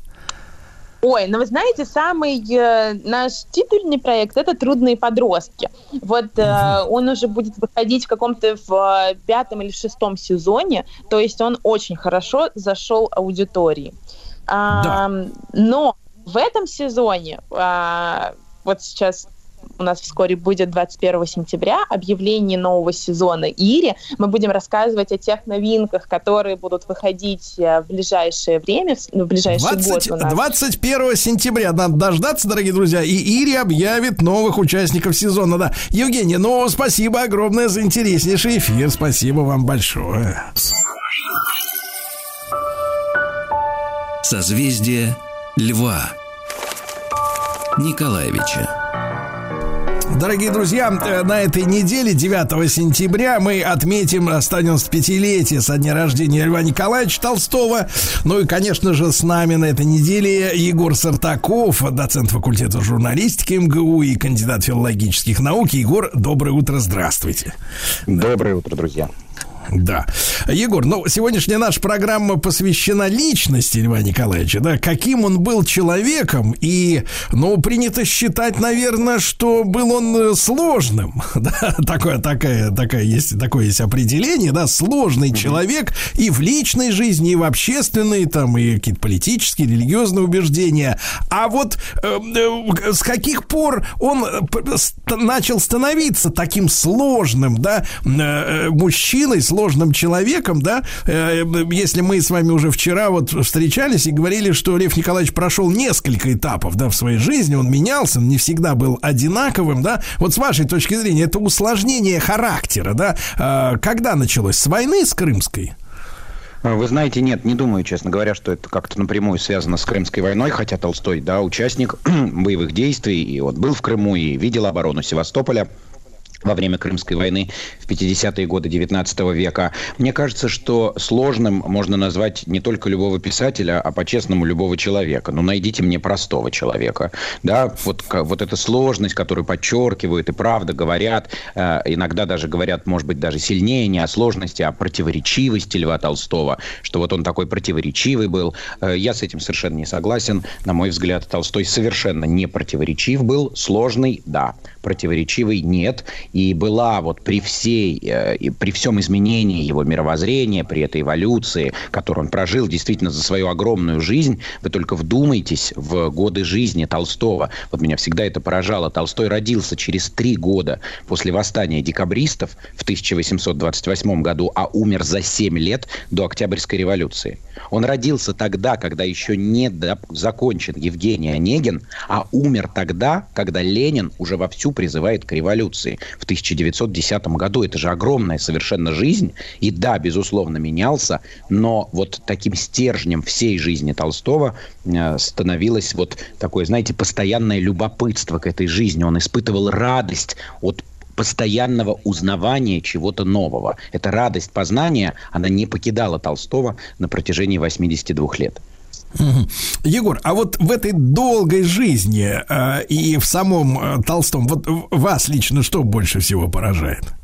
Но меня поражает именно то, что э, Толстой откликался э, жизнью своей, э, с таким заинтересованным, своей заинтересованной личностью, откликался на все события, которые происходили. Вот приведу вам такой факт, казалось бы, да, как-то не должен быть связанный в нашем представлении с любым писателем. Мы привыкли, что писатель сидит на облачке, общается с музами, вообще никак не связан с окружающим миром. А теперь представьте, друзья, в 70-е годы в России появляются коньки. И Толстой встает на коньки, учится кататься, начинает кататься на коньках, Толстому уже 50. В 90-е годы появляется велосипед. Толстой садится на велосипед, получает права, тогда надо было права получать, чтобы на велосипеде кататься, и ездит на велосипеде от Ясной Поляны до Москвы. Он трижды катался на велосипеде от Ясной Поляны до Москвы. Толстому уже 70. И вот эта радость постоянно узнавать что-то новое, она Толстого, ну, буквально преследовала. Да-да-да, э, я помню, э, меня поразил тоже в Ясной Поляне турникет Тол- Толстого. Он Да. же там подтягивался, я так понимаю, да, спортом Да, занимался. да.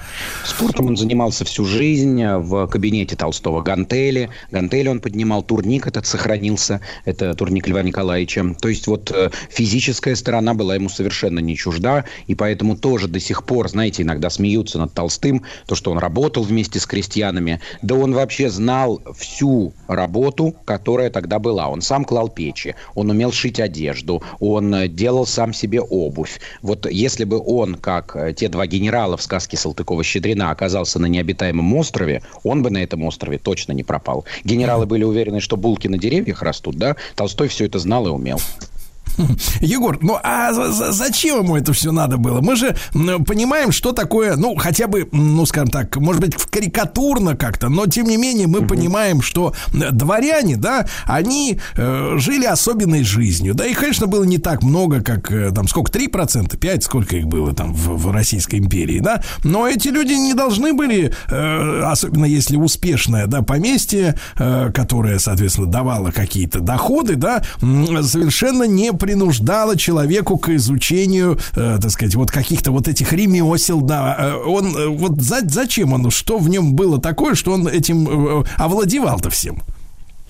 Вы знаете, ну, во-первых, самый очевидный ответ на ваш вопрос, он испытывал от этого радость. То есть он испытывал удовольствие, узнавая что-то новое. И мне, например, очень хорошо понятна вот эта позиция удовольствия, когда ты узнаешь или новым навыком каким-то начинаешь обладать.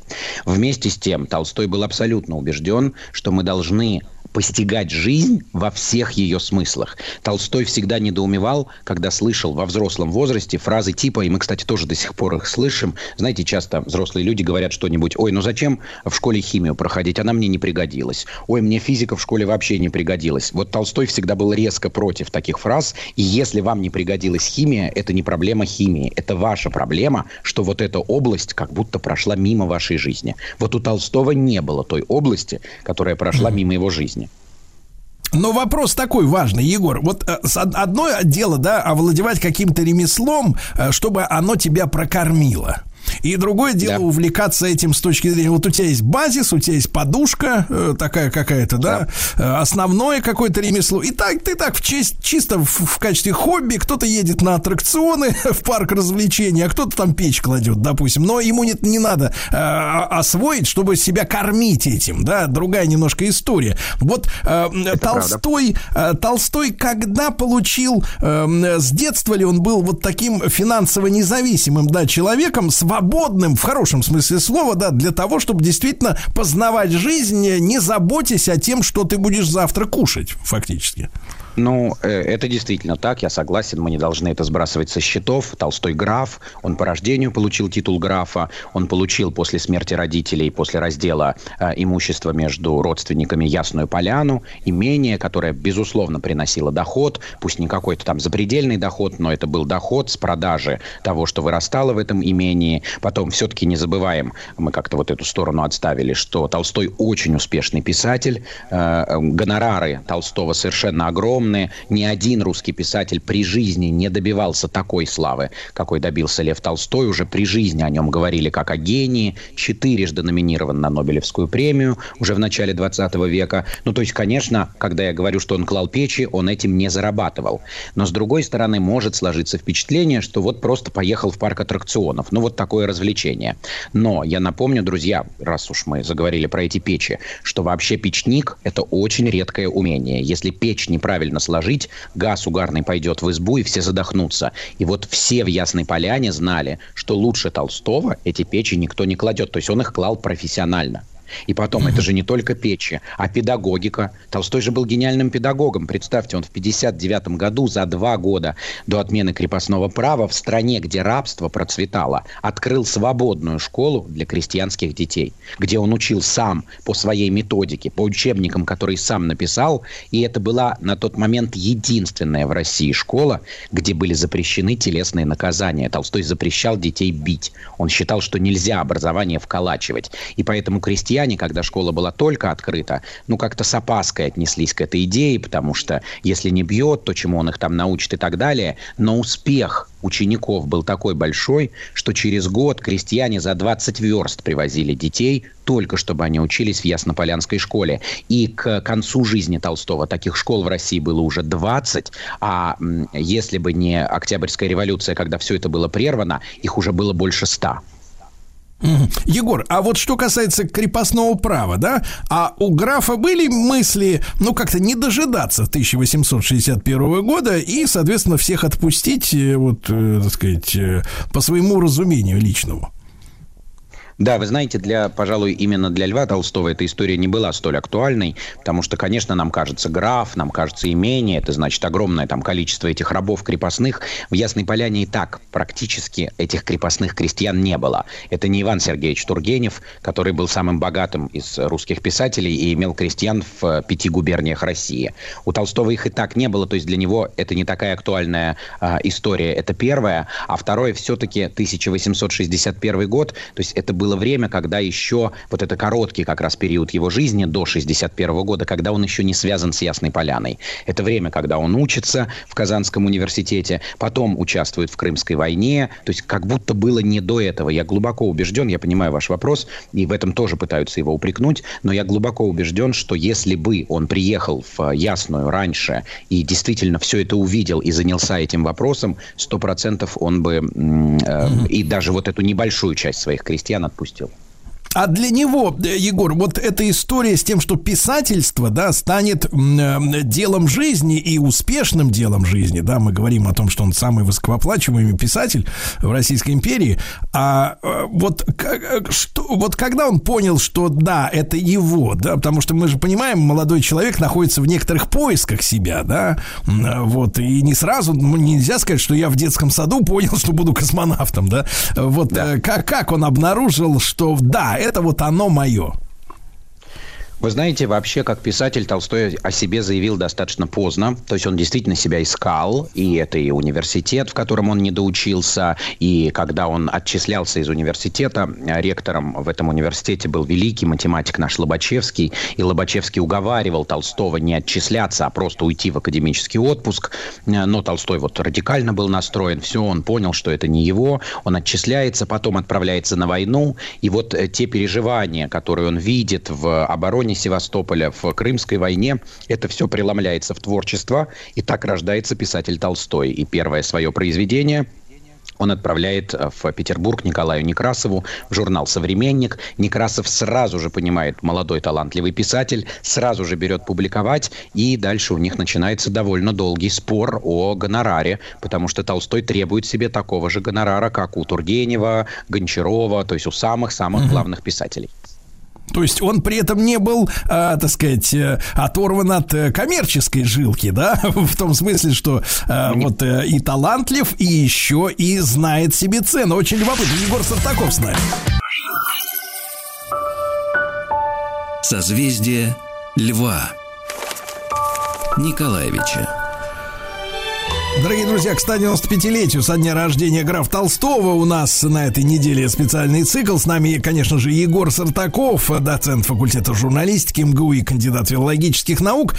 Егор, что касается вот э, личных, да, э, взаимоотношений, опять же, мы сегодня о том, каким он был человеком, говорим, э, по занятиям, да, его, по взглядам, я не знаю, уместно ли слово прогрессивный? Наверное, уместно, да, если мы говорим о Толстом, мне что он кажется, был что да.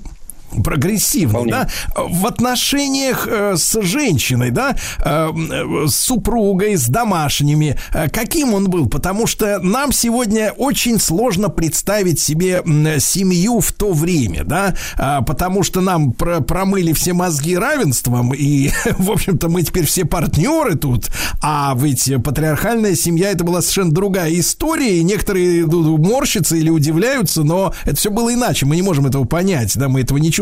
Э, к- Каким он был в семейных отношениях? Тоже прогрессивным и продвинутым, как говорится? Не знаю, не могу, честно говоря, сказать, потому что, конечно, когда мы говорим о прогрессивной семье, правда, возникают уже представления о семье современной, э, такой равноправной, партнеров и так далее. В XIX веке мы о таком не говорим, но действительно Толстой был главой большой семьи. Представьте, друзья, 13 детей э, родила Софья Андреевна, супруга Льву Николаевичу, 25 внуков было в этой семье, и Толстой был не тем э, человеком, который, я не знаю, путает имена этих детей или забывает дни их рождения. Нет, Толстой жил жизнью этих детей, переживал за этих детей, если у них что-то не получалось. И Ясная Поляна всегда была местом, которое аккумулировало всех Толстых, э, потому что они же разъехались, когда выросли, да, но все старались возвращаться в Ясную к Толстому и к его жене, к своей маме, да, к Софье Андреевне. И опять, посмотрите, вот обычно у нас представление о писателе как о человеке, который никак с семьей не связан, потому что вот он весь в творчестве. Вот Толстой, например, ненавидел фразу «он положил свою жизнь на алтарь искусства». Толстой вообще не понимал, почему я должен жертвовать большим за меньшее, а искусство меньше, моя жизнь больше. Знаете, Толстой говорил, жизнь не шутка, а великое торжественное дело. И буквально за месяц до смерти э, человек на девятом десятке пишет все серьезнее и серьезнее отношусь к жизни. Егор, а для него э, писательское занятие, да, он э, выделял ему время какое-то в жизни, условно говоря, там с 9 до 11 я пишу, а потом живу жизнью, кладу печи, занимаюсь с детьми, там, не знаю, путешествую на велосипеде, подтягиваюсь на турникете. Насколько он был, он же был офицером, да, ну, хотя для дворян это было нормально, э, для большинства, да, но тем не менее, он был упорядочен вот в этом смысле, да, Да. или спонтанен, каким он был? Нет, он достаточно был упорядочен, у него был э, график, у него был распорядок, и надо сказать, что Толстой успевал за один день сделать столько, но меня, честно говоря, это всегда поражало. Вот вдумайтесь, друзья, еще одну цифру вам дам. Э, полное собрание сочинений Толстого – это 90 томов. 90 томов. Такое ощущение, что он с утра до вечера просто сидел и бесконечно писал, писал, писал. А теперь еще добавим к этому, что в Яснополянской библиотеке Толстого еще 15 тысяч томов книг. И все эти книги испещрены пометами графа. То есть он все эти книги прочитал. И исследователи подсчитали, что для того, чтобы осилить такой массив книг, вам потребуется 43 года при условии, что вы будете читать одну книгу в день. Вот если каждый день по книге читать, вы за полвека этот массив осилите. Этот человек какие-то, выучил э, 6 какие-то чу- чу- чудеса какие-то, это он Я скорочтением не знаю, как он занимался. это делал. Нет, просто вот это был такой удивительный человек, который, испытывая радость, занимался постоянно чем-то, и такое ощущение, что у него не 24 часа в сутках, а 48. Он, э, он, может быть, пренебрегал сном. Про многих известных людей слышно, да, что они там по 4 часа спят и говорят, и все нормально, высыпаемся. Нет, Ну, ничего такого. здесь, честно особенного. говоря, не, да, не знаю, не могу по этому поводу сказать. Расскажу историю. Э, Это моя любимая история, связанная с графом. Представьте, он за две недели наспор с Афанасием Фетом выучил древнегреческий. Это был просто спор. Фет сказал, спорим, не выучишь. Толстой сказал, спорим, выучу. И они поспорили, срок поставили две недели. А проверкой было что? Нужно было прочитать в оригинале «Илиаду». И это поэма Гомера, да, 8 века до нашей эры. И э, Фет уехал, Толстой остался в Ясной Поляне. Через несколько дней Фет пишет какое-то письмо, там, дорогой Лев Николаевич, как у вас дела? Толстой не отвечает. Э, Фет пишет еще одно письмо, Толстой опять не отвечает. Фет начинает переживать. Э, Может быть, заболел, может быть, случилось что-то. Фет отправляет родственницу, она у него в Туле жила, та едет до Ясной Поляны, узнает, что все хорошо. Через день Толстой отвечает Фету, пишет следующее. Дорогой Афанасий, прости, не мог тебе ответить, совсем не было времени. По 12 часов в день сижу и учу древнегреческий. И Толстой выиграл этот спор. Через две недели Егор, он читал Илиаду. Да-да, Егор, а вот эти э, доходы, да, которые он по- по- получал, для него что были деньги, куда он их вкладывал? То есть вот на что шли эти гонорары э, огромные, да, если мы его представляем в косоворотке, в принципе, да, так. да, Ну, конечно, нужно понимать, что это содержание семьи, потому что все-таки этих 13 детей надо как-то кормить. Это э, содержание имения, которое у него было. Э, э, туда тоже какая-то часть шла. И потом нужно помнить, друзья, это отдельный очень сложный разговор, что после кризиса 1878 года у него в 50 лет очень глубокий кризис случился. Сегодня мы бы сказали, что это была депрессия. Вот после этого Толстой публично отказывается от всех авторских прав за свои произведения. Он говорит, печатайте что хотите, гонорары мне не нужны. И в этом смысле Толстой исповедует идею, что мне этот талант дан, я ничего не сделал, чтобы этот талант был мне дан, поэтому и получать деньги за него я не имею права. Печатайте что хотите. Какой замечательный принцип, да, если- при помощи этого принципа можно со всеми талантливыми деятелями искусства а, обсуждать гонорары. Егор, откле- большое спасибо, до новой встречи тогда. Егор Сартаков, а, доцент факультета журналистики МГУ, о Льве Николаевиче Толстом. Мы говорим 9 сентября, 195 лет со дня рождения. Сергей Стилавин и его друзья на маяке.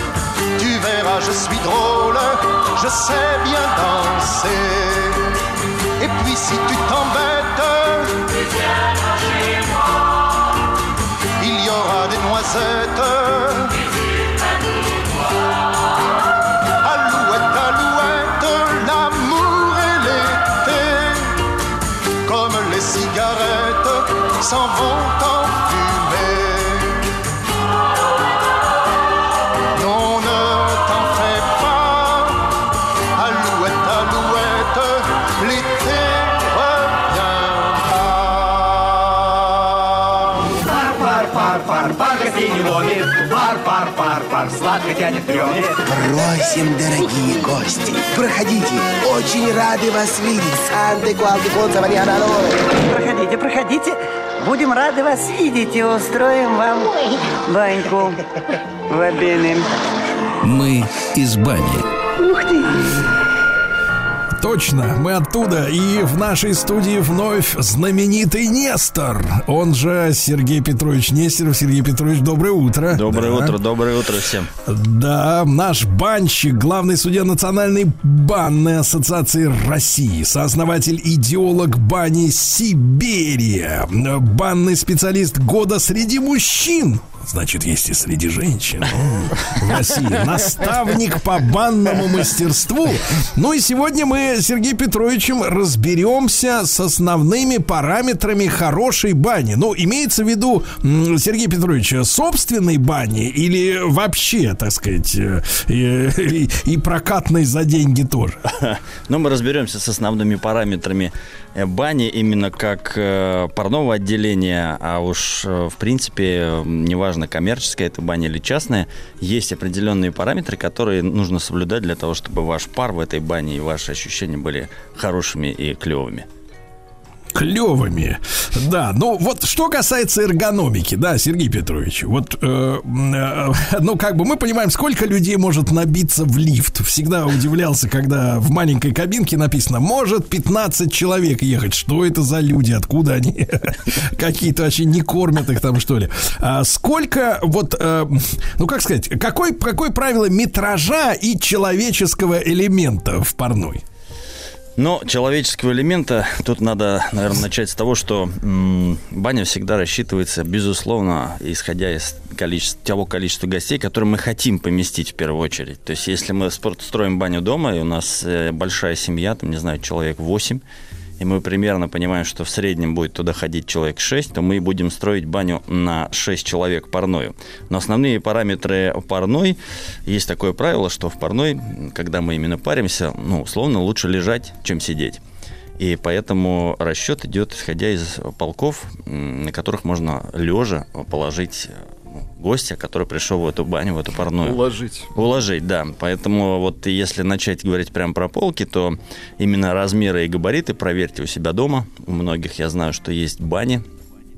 Просто проверьте. Э, Существуют четкие габариты, как будет комфортно. По- ширин- длина, пол- длина полки должна быть э, 2,20, 2 метра 20 сантиметров длина, а ширина должна быть 80. Все, что по-другому, все, что по-другому некомфортно. Поэтому 2,20 на 80 это та ширина и длина полки, на которой комфортно лежать и удобно парить, и удобно париться. Ну и высота ее должна быть примерно 70, при средней высоте потолка в парной 2,40. Тогда нам будет там хорошо. Все, что вот сейчас в основном бане, очень многие бани до сих пор в домашние, домашние бани, они сделаны как, ну, как по типу финской сауны, да, полочки такие, насесты. Ну, мы их называем куриные насесты. Куриные насесты. Не петушиные, а Э, куриные. Да, да. Смотря кого посадить, смотря кого посадить на этот насест. Каких птиц, да. Да, поэтому куриные насесты вот эти, вот, они, конечно, уже себя изжили, и уже э, их мы стараемся везде, везде, где бываем, везде людям э, говорить о том, что пора бы это убрать, пора бы сделать по-другому, одной высотой, пол, одной высоты полку, э, правильной ширины, правильной длины. Сергей Петрович, а вот э, напрашивается мысль, да, э, если мы за простор, то есть 2,20 на 80 как минимум, да, то, в принципе, можно, э, вот э, в бане все лежат как-то вот, э, э, будучи разделенными по уровням, да, по вот этим, как бы, углом там стоят, да, под прямым углом эти э, Да. лежачки. А что, если нам забабахать баньку, так двухспальную, 2,20 на 160, например? Да, этакий? конечно, можно. Можно и трех спать. Можно и трехспальную сделать, хоть, хоть четырех.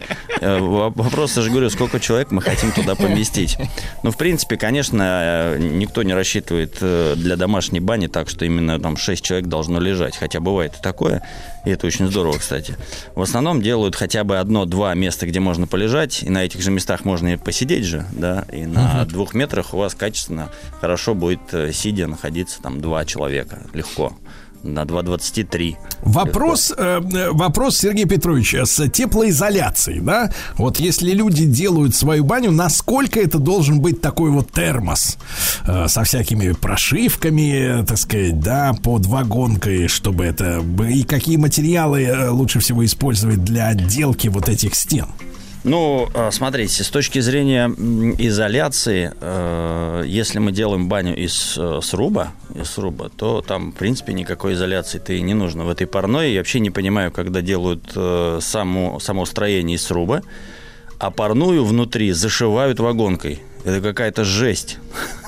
То есть у вас красивый сруб, хороший, да, такой фактурный. Эта баня дышит, э, и зашивать, и на него набивают э, фольгированную теплоизоляцию, и еще потом вагонкой зашивают. И много раз такое видел. Пожалуйста, если у кого-то так, надо срочно переделать, прямо срочно все это убрать, снять, и наконец-то радоваться тому, как выглядит ваш сруб, потому что он сам по себе дышащий материал, дерево, и это очень будет хорошо. Ну а в таких вот банях, где нет возможности делать э, из сруба ее, конечно, нужно теплоизолировать, конечно, нужно сделать так, чтобы лишний, э, чтобы пар э, не выходил во все щели, какие только возможны. Поэтому э, отделка, де- отделка на стенах, про которую вы спросили, отделка на стенах, Существует огромное количество видов деревьев, которыми можно отделывать. Это и липы отделывают, и кедром, и сосна, и сам сруб делают, например, из кела. Э, Это дерево, которое вообще не требует э, никаких э, с ним забот или хлопот. Его просто привез, поставил, оно не требует усадки никакой. То есть очень неплохая история. Это из каких краев-то такое дерево? Это из Карелии. Из Карелии привозят такие, такое дерево. Это же, Наверное, миллионы. Ну, оно, да, оно не самое дешевое, но зато оно очень долговечное. И вот, например, в коммерческих банях э, срубы, когда ставят из келла, м, меньше всего с ними заботы. То есть поставил э, и, и- и начинаешь работать, и не переживаешь за то, что там какое-то лишнее гниение произойдет или будет какая-то усадка. Сергей серьезная. Петрович, а а как вы относитесь вот к, к- истории, что некоторые злоумышленники э, делают в своей вот этой парной окошечко, Э, вот такую маленькую такую форточку, сам в нее не пролазишь, а чтобы оттуда, значит, э, воздухом им дышать хочется. Вот э, что вы делаете? Вот в на, на- на какой стороне добра и зла ваша позиция? находится? Моя позиция, э, что это окошечко должно быть еще больше, чем вот сейчас было описано. Это очень здорово, когда в парной есть окна. Во-первых, это Так. дает, во-первых, это дает э, мягкий дневной свет или там вечерний, да, э, какой-то свет, создает уют в парной. А, Во-вторых, окно позволяет проветривать, э, открыть дверь, открыть окно, сделать залповое проветривание парной. Ну и в-третьих, если вы в правильном месте расположите это окошечко, то человека, которого вы попарили, ну или вас, например, попарили, вам будет настолько вкусно, когда это окошечко откроется, а находиться оно будет аккурат там, где на гостевой полочке лежит ваша голова. И вот над головой сантиметров где-то 50 нужно сделать окошечко, которое можно открывать, чтобы свежий воздух поступал непосредственно к вашему лицу. И вот вас нагрели, вы распаренный, ароматный, лежите. Красиво. Да, отдыхаете, открывается окошечко и поступает свежий воздух, а вас укутали, например, горячими, теплыми вениками, и вам становится крайне хорошо. Поэтому окна в парной – это очень здорово, их нужно делать в обязательном порядке. Да вы что? Слушайте, ну вы сейчас проливаете просто свет. А, Да. А, Сергей Петрович, ну а э, тогда уж давайте теперь приступим к выбору печи. Это очень важная история, да, потому что есть, конечно, у нас товарищи электрифицированные, но я неоднократно встречал мысль, что электропечка в парной, она жрет кислород, и поэтому, так сказать, отвратительно, да, вот, а вот дровяная печечка, да, такая вот, оно самое то, вот ваша какая позиция? А, Могу сказать, что если человеку не говорить, какая в парной печь, закрыть глаза, чтобы он ее не видел, положить на полку и попарить, он, ну, практически никто не сможет а, точно Да уг- угадать, да, как, как именно каким способом были нагреты камни. Это было электричество, это было, э, это были дрова там или пилеты. Э, э, Единственное, что, конечно, без- однозначно можно узнать, угадать, это когда баня по-черному, да, ну тут все понятно, там и запах, и баня черная, и все. А так, конечно, нет. То есть на сегодняшний день существует э, уже современные электрические печи, которые не сушат воздух так, как это было раньше в таких э, подобных конструкциях, которые потребляют крайне мало электроэнергии и очень хорошо справляются со своей задачей. Для домашних бань э, электрическая печь, да сейчас их ставят и в коммерции, это в первую очередь экономия электричества, раз – Второе – это возможность удаленного прогрева этой печи. То есть вы с работы едете на дачу к себе, да, с телефона запустили это приложение, И, и ваша печь греется. Вот, там есть вс- все необходимые параметры безопасности. Ну и, конечно, электропечь – это безопаснее, намного безопаснее, чем печь дровяная. Потому что очень часто именно бани горят от э, того, что перетоп, дымоход, пиролиз. И вот этот проход дымохода в крышу, как правило, загорается там. Баня сгорает очень быстро. Просто, не знаю, 10 минут, и ее нет. Поэтому... Быстрее, чем топится, вы хотите Быстрее, сказать, чем да? то есть, да. А электричество сейчас очень хорошо. Это очень хороший способ. Слушайте, ну а на каком уровне там идет расход электроэнергии? Ну, представьте себе, да, там протопить. Все-таки мы представляем себе чайник, да, он сколько там, 2 киловатта жрет, а это зараза. Да, это, это- это не будет, э, я вот сейчас точную цифру не назову, но это, поверьте, что э, этот расход, ну, совершенно минимален. Ну, совершенно минимален. Вот не могу вспомнить я цифру сейчас, потому что это прям новые, новейшие э, печи сейчас делают. Так. Вот, э, в И интернете почем? можно А вот можно сравнить по цене вот такую печь электрическую, по новейшей, как вы говорите, Да. а, которая и мало жрет, и обычная, хорошая, э, дровяная вот каменка, да, которую вставляешь, так сказать, туда. Ну, там все Ну, вставляешь. Дровя- Дровяная каменка, дровяная каменка, она может стоить, если это заводского исполнения э, каменка, то есть где-то на заводах ее делают э, такие печи регулярного использования, она может стоить от 300 тысяч, там, от, от 250 тысяч до, э, до где-то до миллиона рублей. Да, до миллиона Да рублей. что? Да, все зависит А, от того, ч- какого размера она, для какого размера парной будет использована, в каким, а, ам, с- что снаружи, какой камень, какая отделка. Это все очень влияет на стоимость. Ну вот. А, например, мастеровая печь, которую выложит мастер, приедет своими руками, настоящий такой печник, да, как вот из, из, из былин, из сказок, не знаю, печник примчался и делает дома э, в бане печку. А, вот она может стоить от миллиона рублей. От. От миллиона, да, и выше. Но это будет печь, которая будет вам служить э, долгие-долгие годы и не будет требовать такого обслуживания, как требуют во все, практически все печи, которые продаются в коммерции. Ну и э, пар в мастеровой печи, конечно, повкуснее за счет того, что она позволяет нагревать камни до необходимых там хотя бы 600 градусов, если там сделать еще закладку. 600. Да, 600 градусов. А вот в обычной коммерческой печи мы на камнях увидим, ну, максимум 300. Максимум 300. мы увидим. Э, Сергей Петрович, так а почем электрическая это? Вы Электрическая самое- печь, не- элек- Я с вас не слезу. Электрические печи стоят приблизительно от с- 100 тысяч за самую маленькую печку до где-то полумиллиона. Вот такое. Ну, подешевле. Да, они стоят подешевле, они безопасны. Сейчас вообще я вам хочу сказать, что сейчас такая, а, такой старт электропечей в банном мире. То есть на сегодняшний день, да, ком- комплекс, даже общественные бани ставят электропечи, большие такие за, за парной.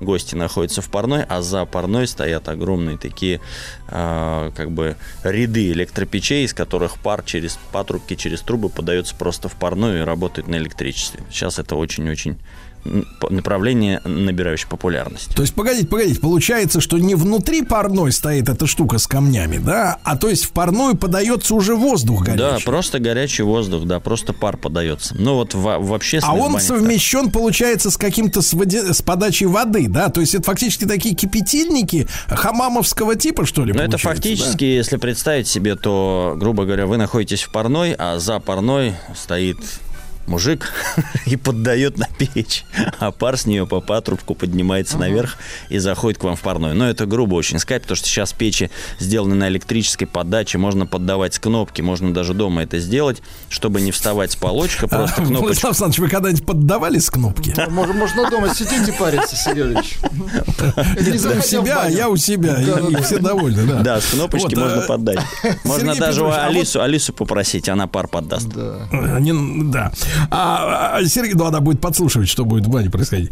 Значит, Сергей Петрович, а вопрос, э, сколько времени прогревается вот при помощи этого нового устройства, где э, фактически нет вот этих камней, да, внутри? э, Нет, они там парной, да? есть. А, ну внутри парной нет, в печке-то они есть в любом случае. Ну, понятно, да. И сколько вот, сколько надо в баню с нуля прогреть, да, при таких новых технологиях? Максимум полтора часа. Максимум. Так вообще час где-то. За час, за час. И вот эта машина, она же, соответственно, отвечает за нужный нам уровень влажности. Потому что мы говорим, что русская баня, да, это не вот эта финская зараза, где, значит, э, насухо там 90 или 120 градусов врубили и сидят, мучаются. Да, наша баня это такой горячий хамам, э, вот, условно говоря, да. А Вот, э, э, то есть полтора часа и все готово, правильно? Да, и все готово. Это к этим печам делаются генераторы пара.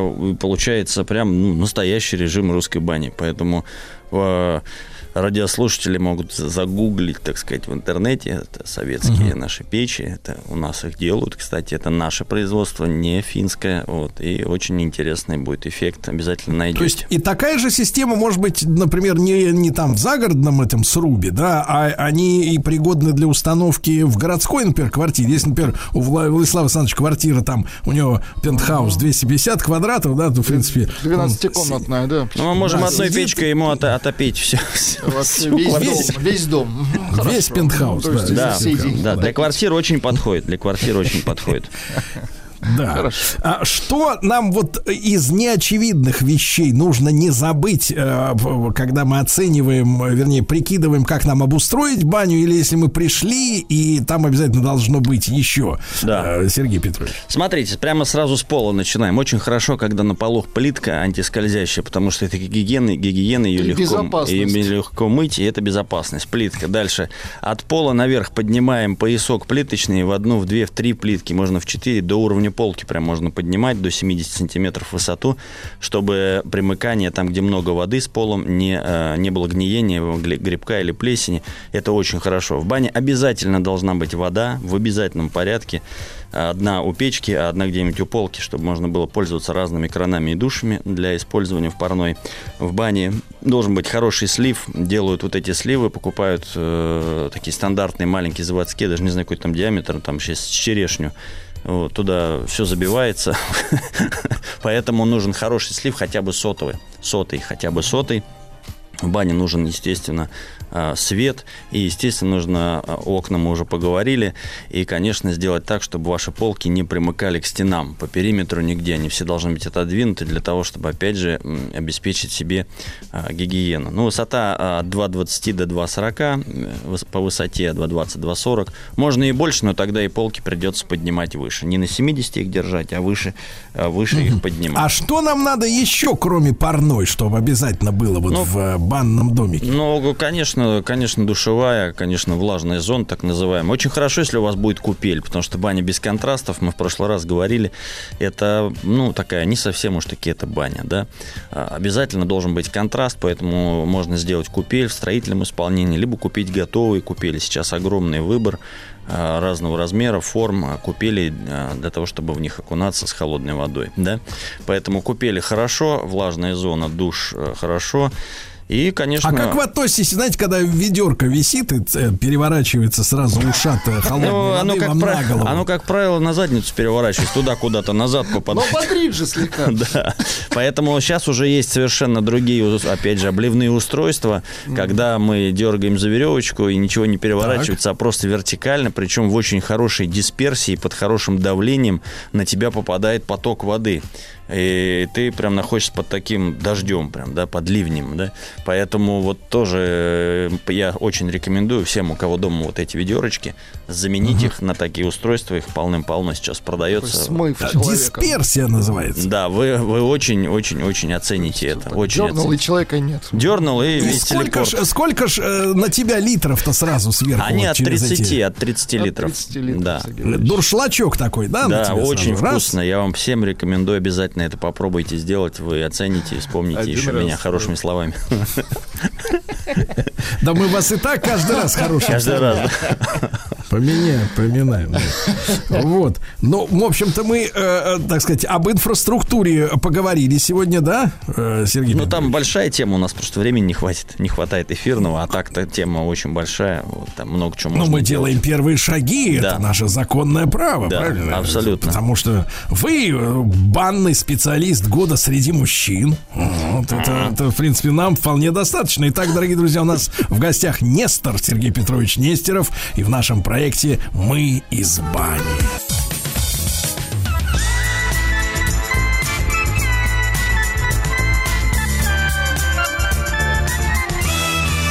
Сергей Стилавин и его друзья.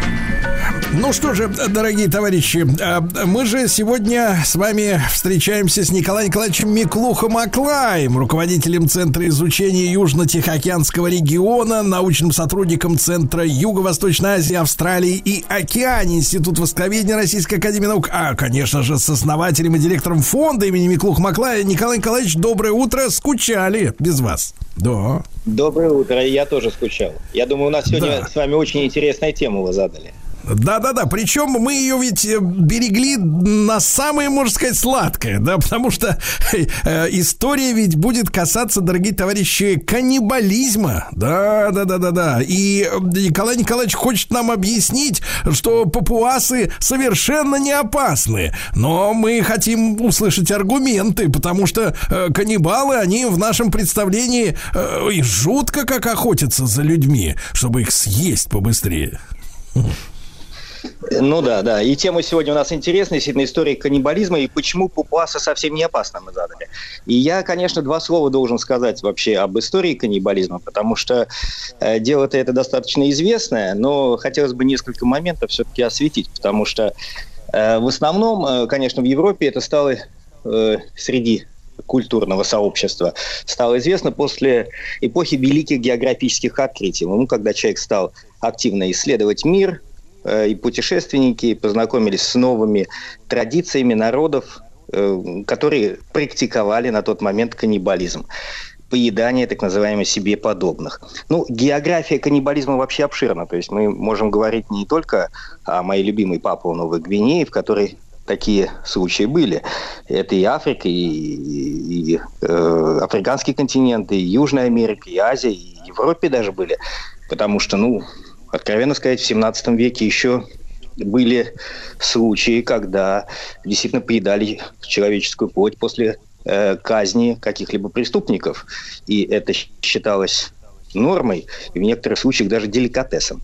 Но через некоторое время об этом забыли, и если говорить о, соответственно, том, э, тех народах, которые жили не на европейском континенте, а в основном, соответственно, э, на островах, нехватка пищевых ресурсов была одной из причин того, что жители э, еще и в каменном веке, ну, скажем так, не в каменном веке, а э, в период того, когда они использовали каменное оружие, они действительно э, ели себе подобных. Ну, мы можем, кстати, говорить, кстати говоря... Михаил и Николаевич, о- а вопрос-то, Да. вопрос-то, а с какой, с какой целью ели? Вот вопрос самый главный.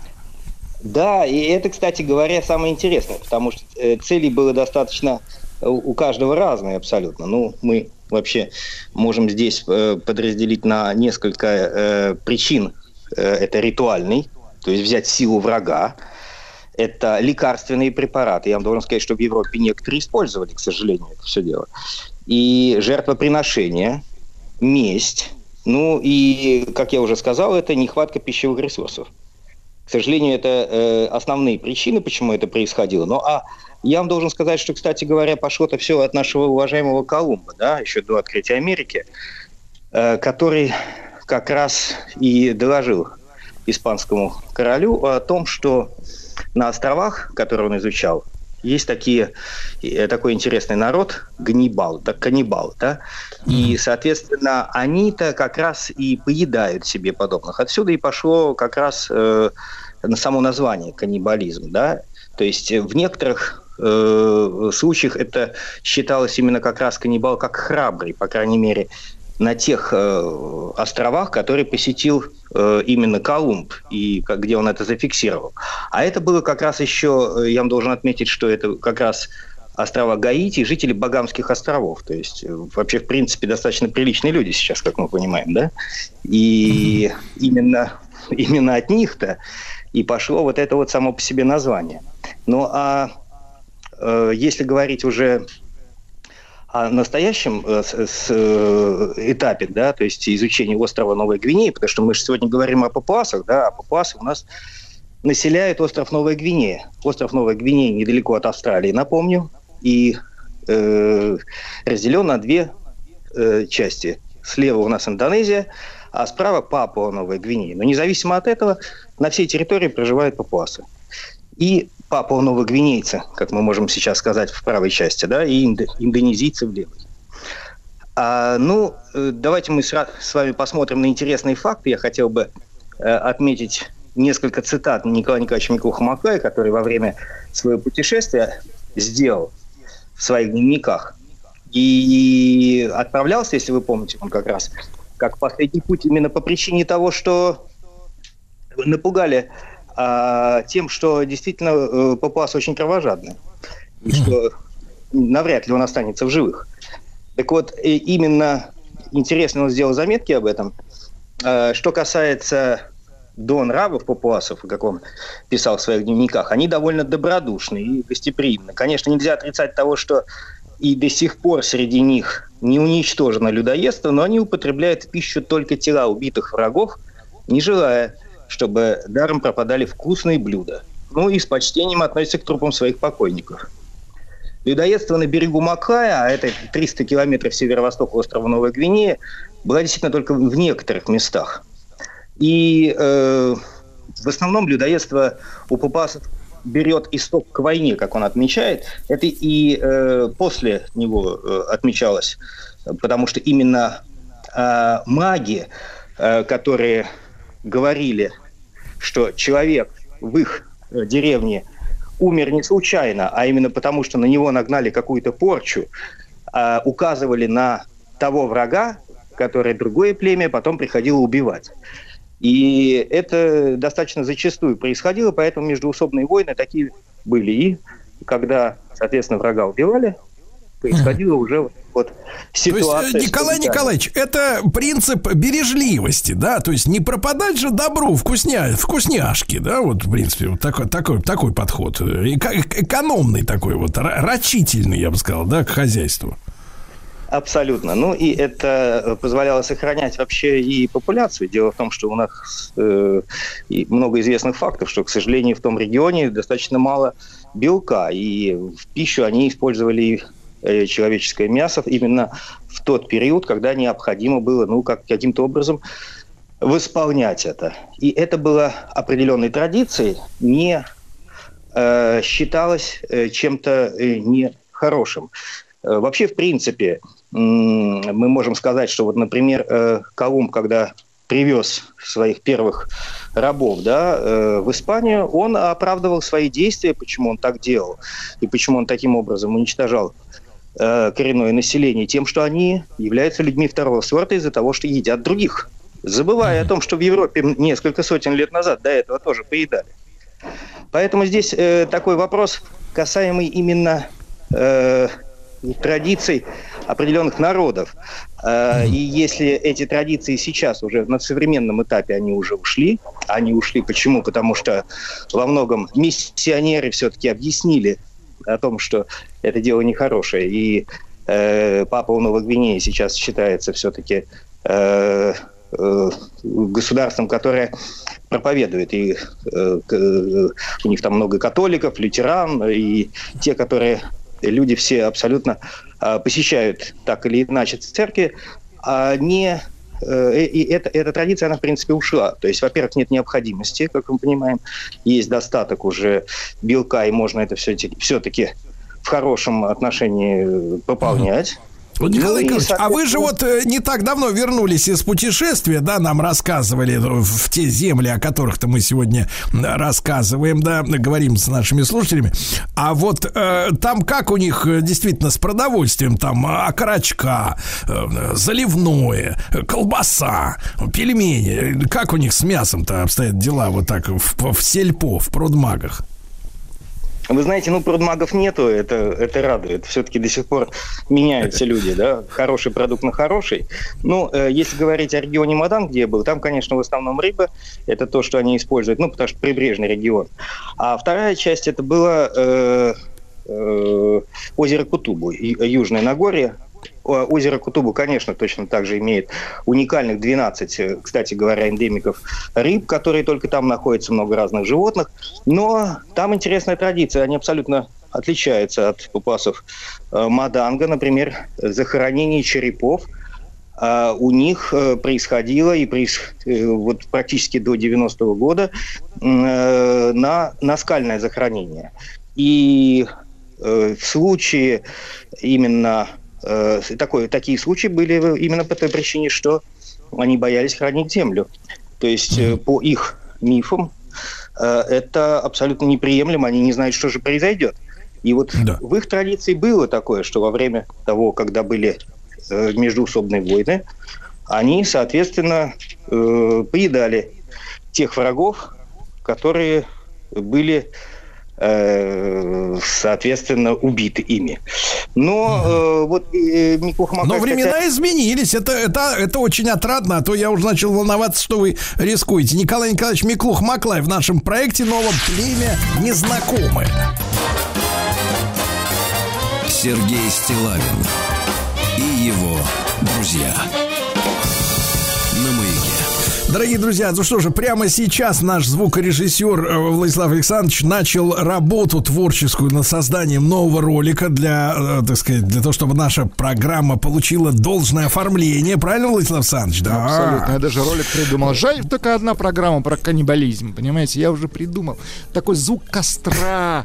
И вот такой, знаете, вот готовят Хруст, пищу. хруст, чавканье, да? А Понятно. Нет, про- не подходит Жаль, такой ролик. жаль. Не подходит, нельзя. Значит, прочь такие фантазии. Николай Николаевич Миклух Маклай, э, конечно же, основатель и директор фонда имени Миклух Маклая и путешественник, и руководитель научного центра. Сегодня мы говорим об истории каннибализма, но вот по последним данным разведки, а разведчиком был сам Николай Николаевич, папуасы совершенно не опасны, да? И, э, Николай Николаевич, а если брать, вот опять же, вашего знаменитого предка Николая Николаевича, да, а, то э, сталкивался ли он с какими-то подобными фактами? Вот э, в, своей- в его записках э, что-то вроде заметок очевидца было на эту тему, о которой мы сегодня говорим? Конечно, было. Я даже могу вам сказать, э, он описал, как в основном, по словам, он не видел фактически, но по словам самих папуасов, приготавливают того воина, которого убили. Ну, во-первых, едят они абсолютно, вскрывают ему живот и вытаскивают все внутренности, а потом уже жарят на костре. После этого разделывают и дальше э, два варианта. Или, соответственно, в горшок глиняный, или, соответственно, дальше продолжает вот так же э, э, жарить, парить. И в основном это все-таки жареное, конечно же, мясо, не, не вареное. Жарко. А, Да.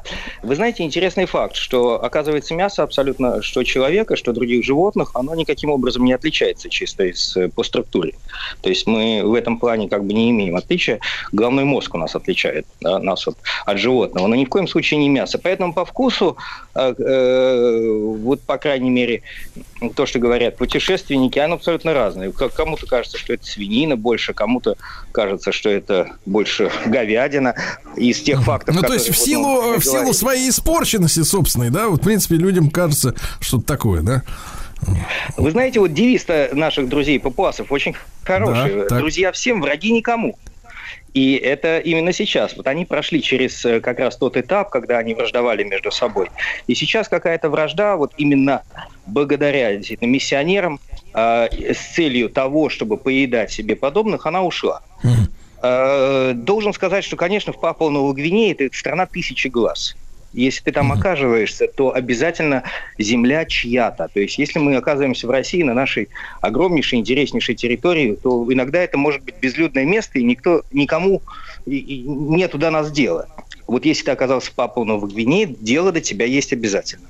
Через некоторое время к тебе обязательно кто-то подойдет, узнает, кто ты, что ты и почему, и с какой целью. И вот самое безопасное в Папуа Новой Гвинее, это оказывается в случае в каждом месте, обязательно согласовывая свой визит. Но в этом есть и свои плюсы. Во-первых, ты узнаешь, куда ты идешь, а во-вторых, тебя действительно совсем по-другому встречают. Ну а так по-другому что? Как незваный гость. И вот я был именно в тех местах, которые в некоторых случаях не посещали и путешественники, и ученые, в частности, вот на озере Кутубу достаточно давно не проходило исследование, именно потому, что не было согласованности и понимания их культуры. Ну, у нас принято и нормально считаться, если это хайвей, то это хайвей. А у них хайвей – это действительно разбитая дорога, пока еще нет той инфраструктуры. Так же, как и традиции. Если у нас там совсем немножечко отличается, если к тебе приходит человек, то ты в любом случае можешь его принять. Там же ты его принимаешь, если, конечно же, ты узнаешь, кто он и как.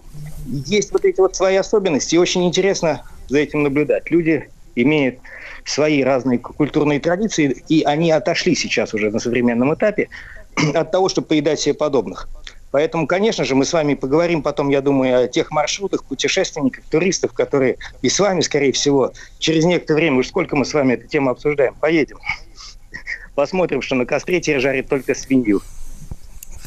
Ну, хотелось бы, конечно, верить, но и гарантии тоже нужны. Николай Николаевич, а вот вы упоминали, да, об этих, э, э, сказать, э, просвещении, да, о проповедниках, которые людей как бы наставляют на путь истины, да, местных. А в принципе-то до каких, э, до какого десятилетия 20 века-то эта вся история все-таки была такой вот живой, хотя слово «живая» в этом контексте звучит несколько, скажем так, пара- парадоксально, но тем не менее.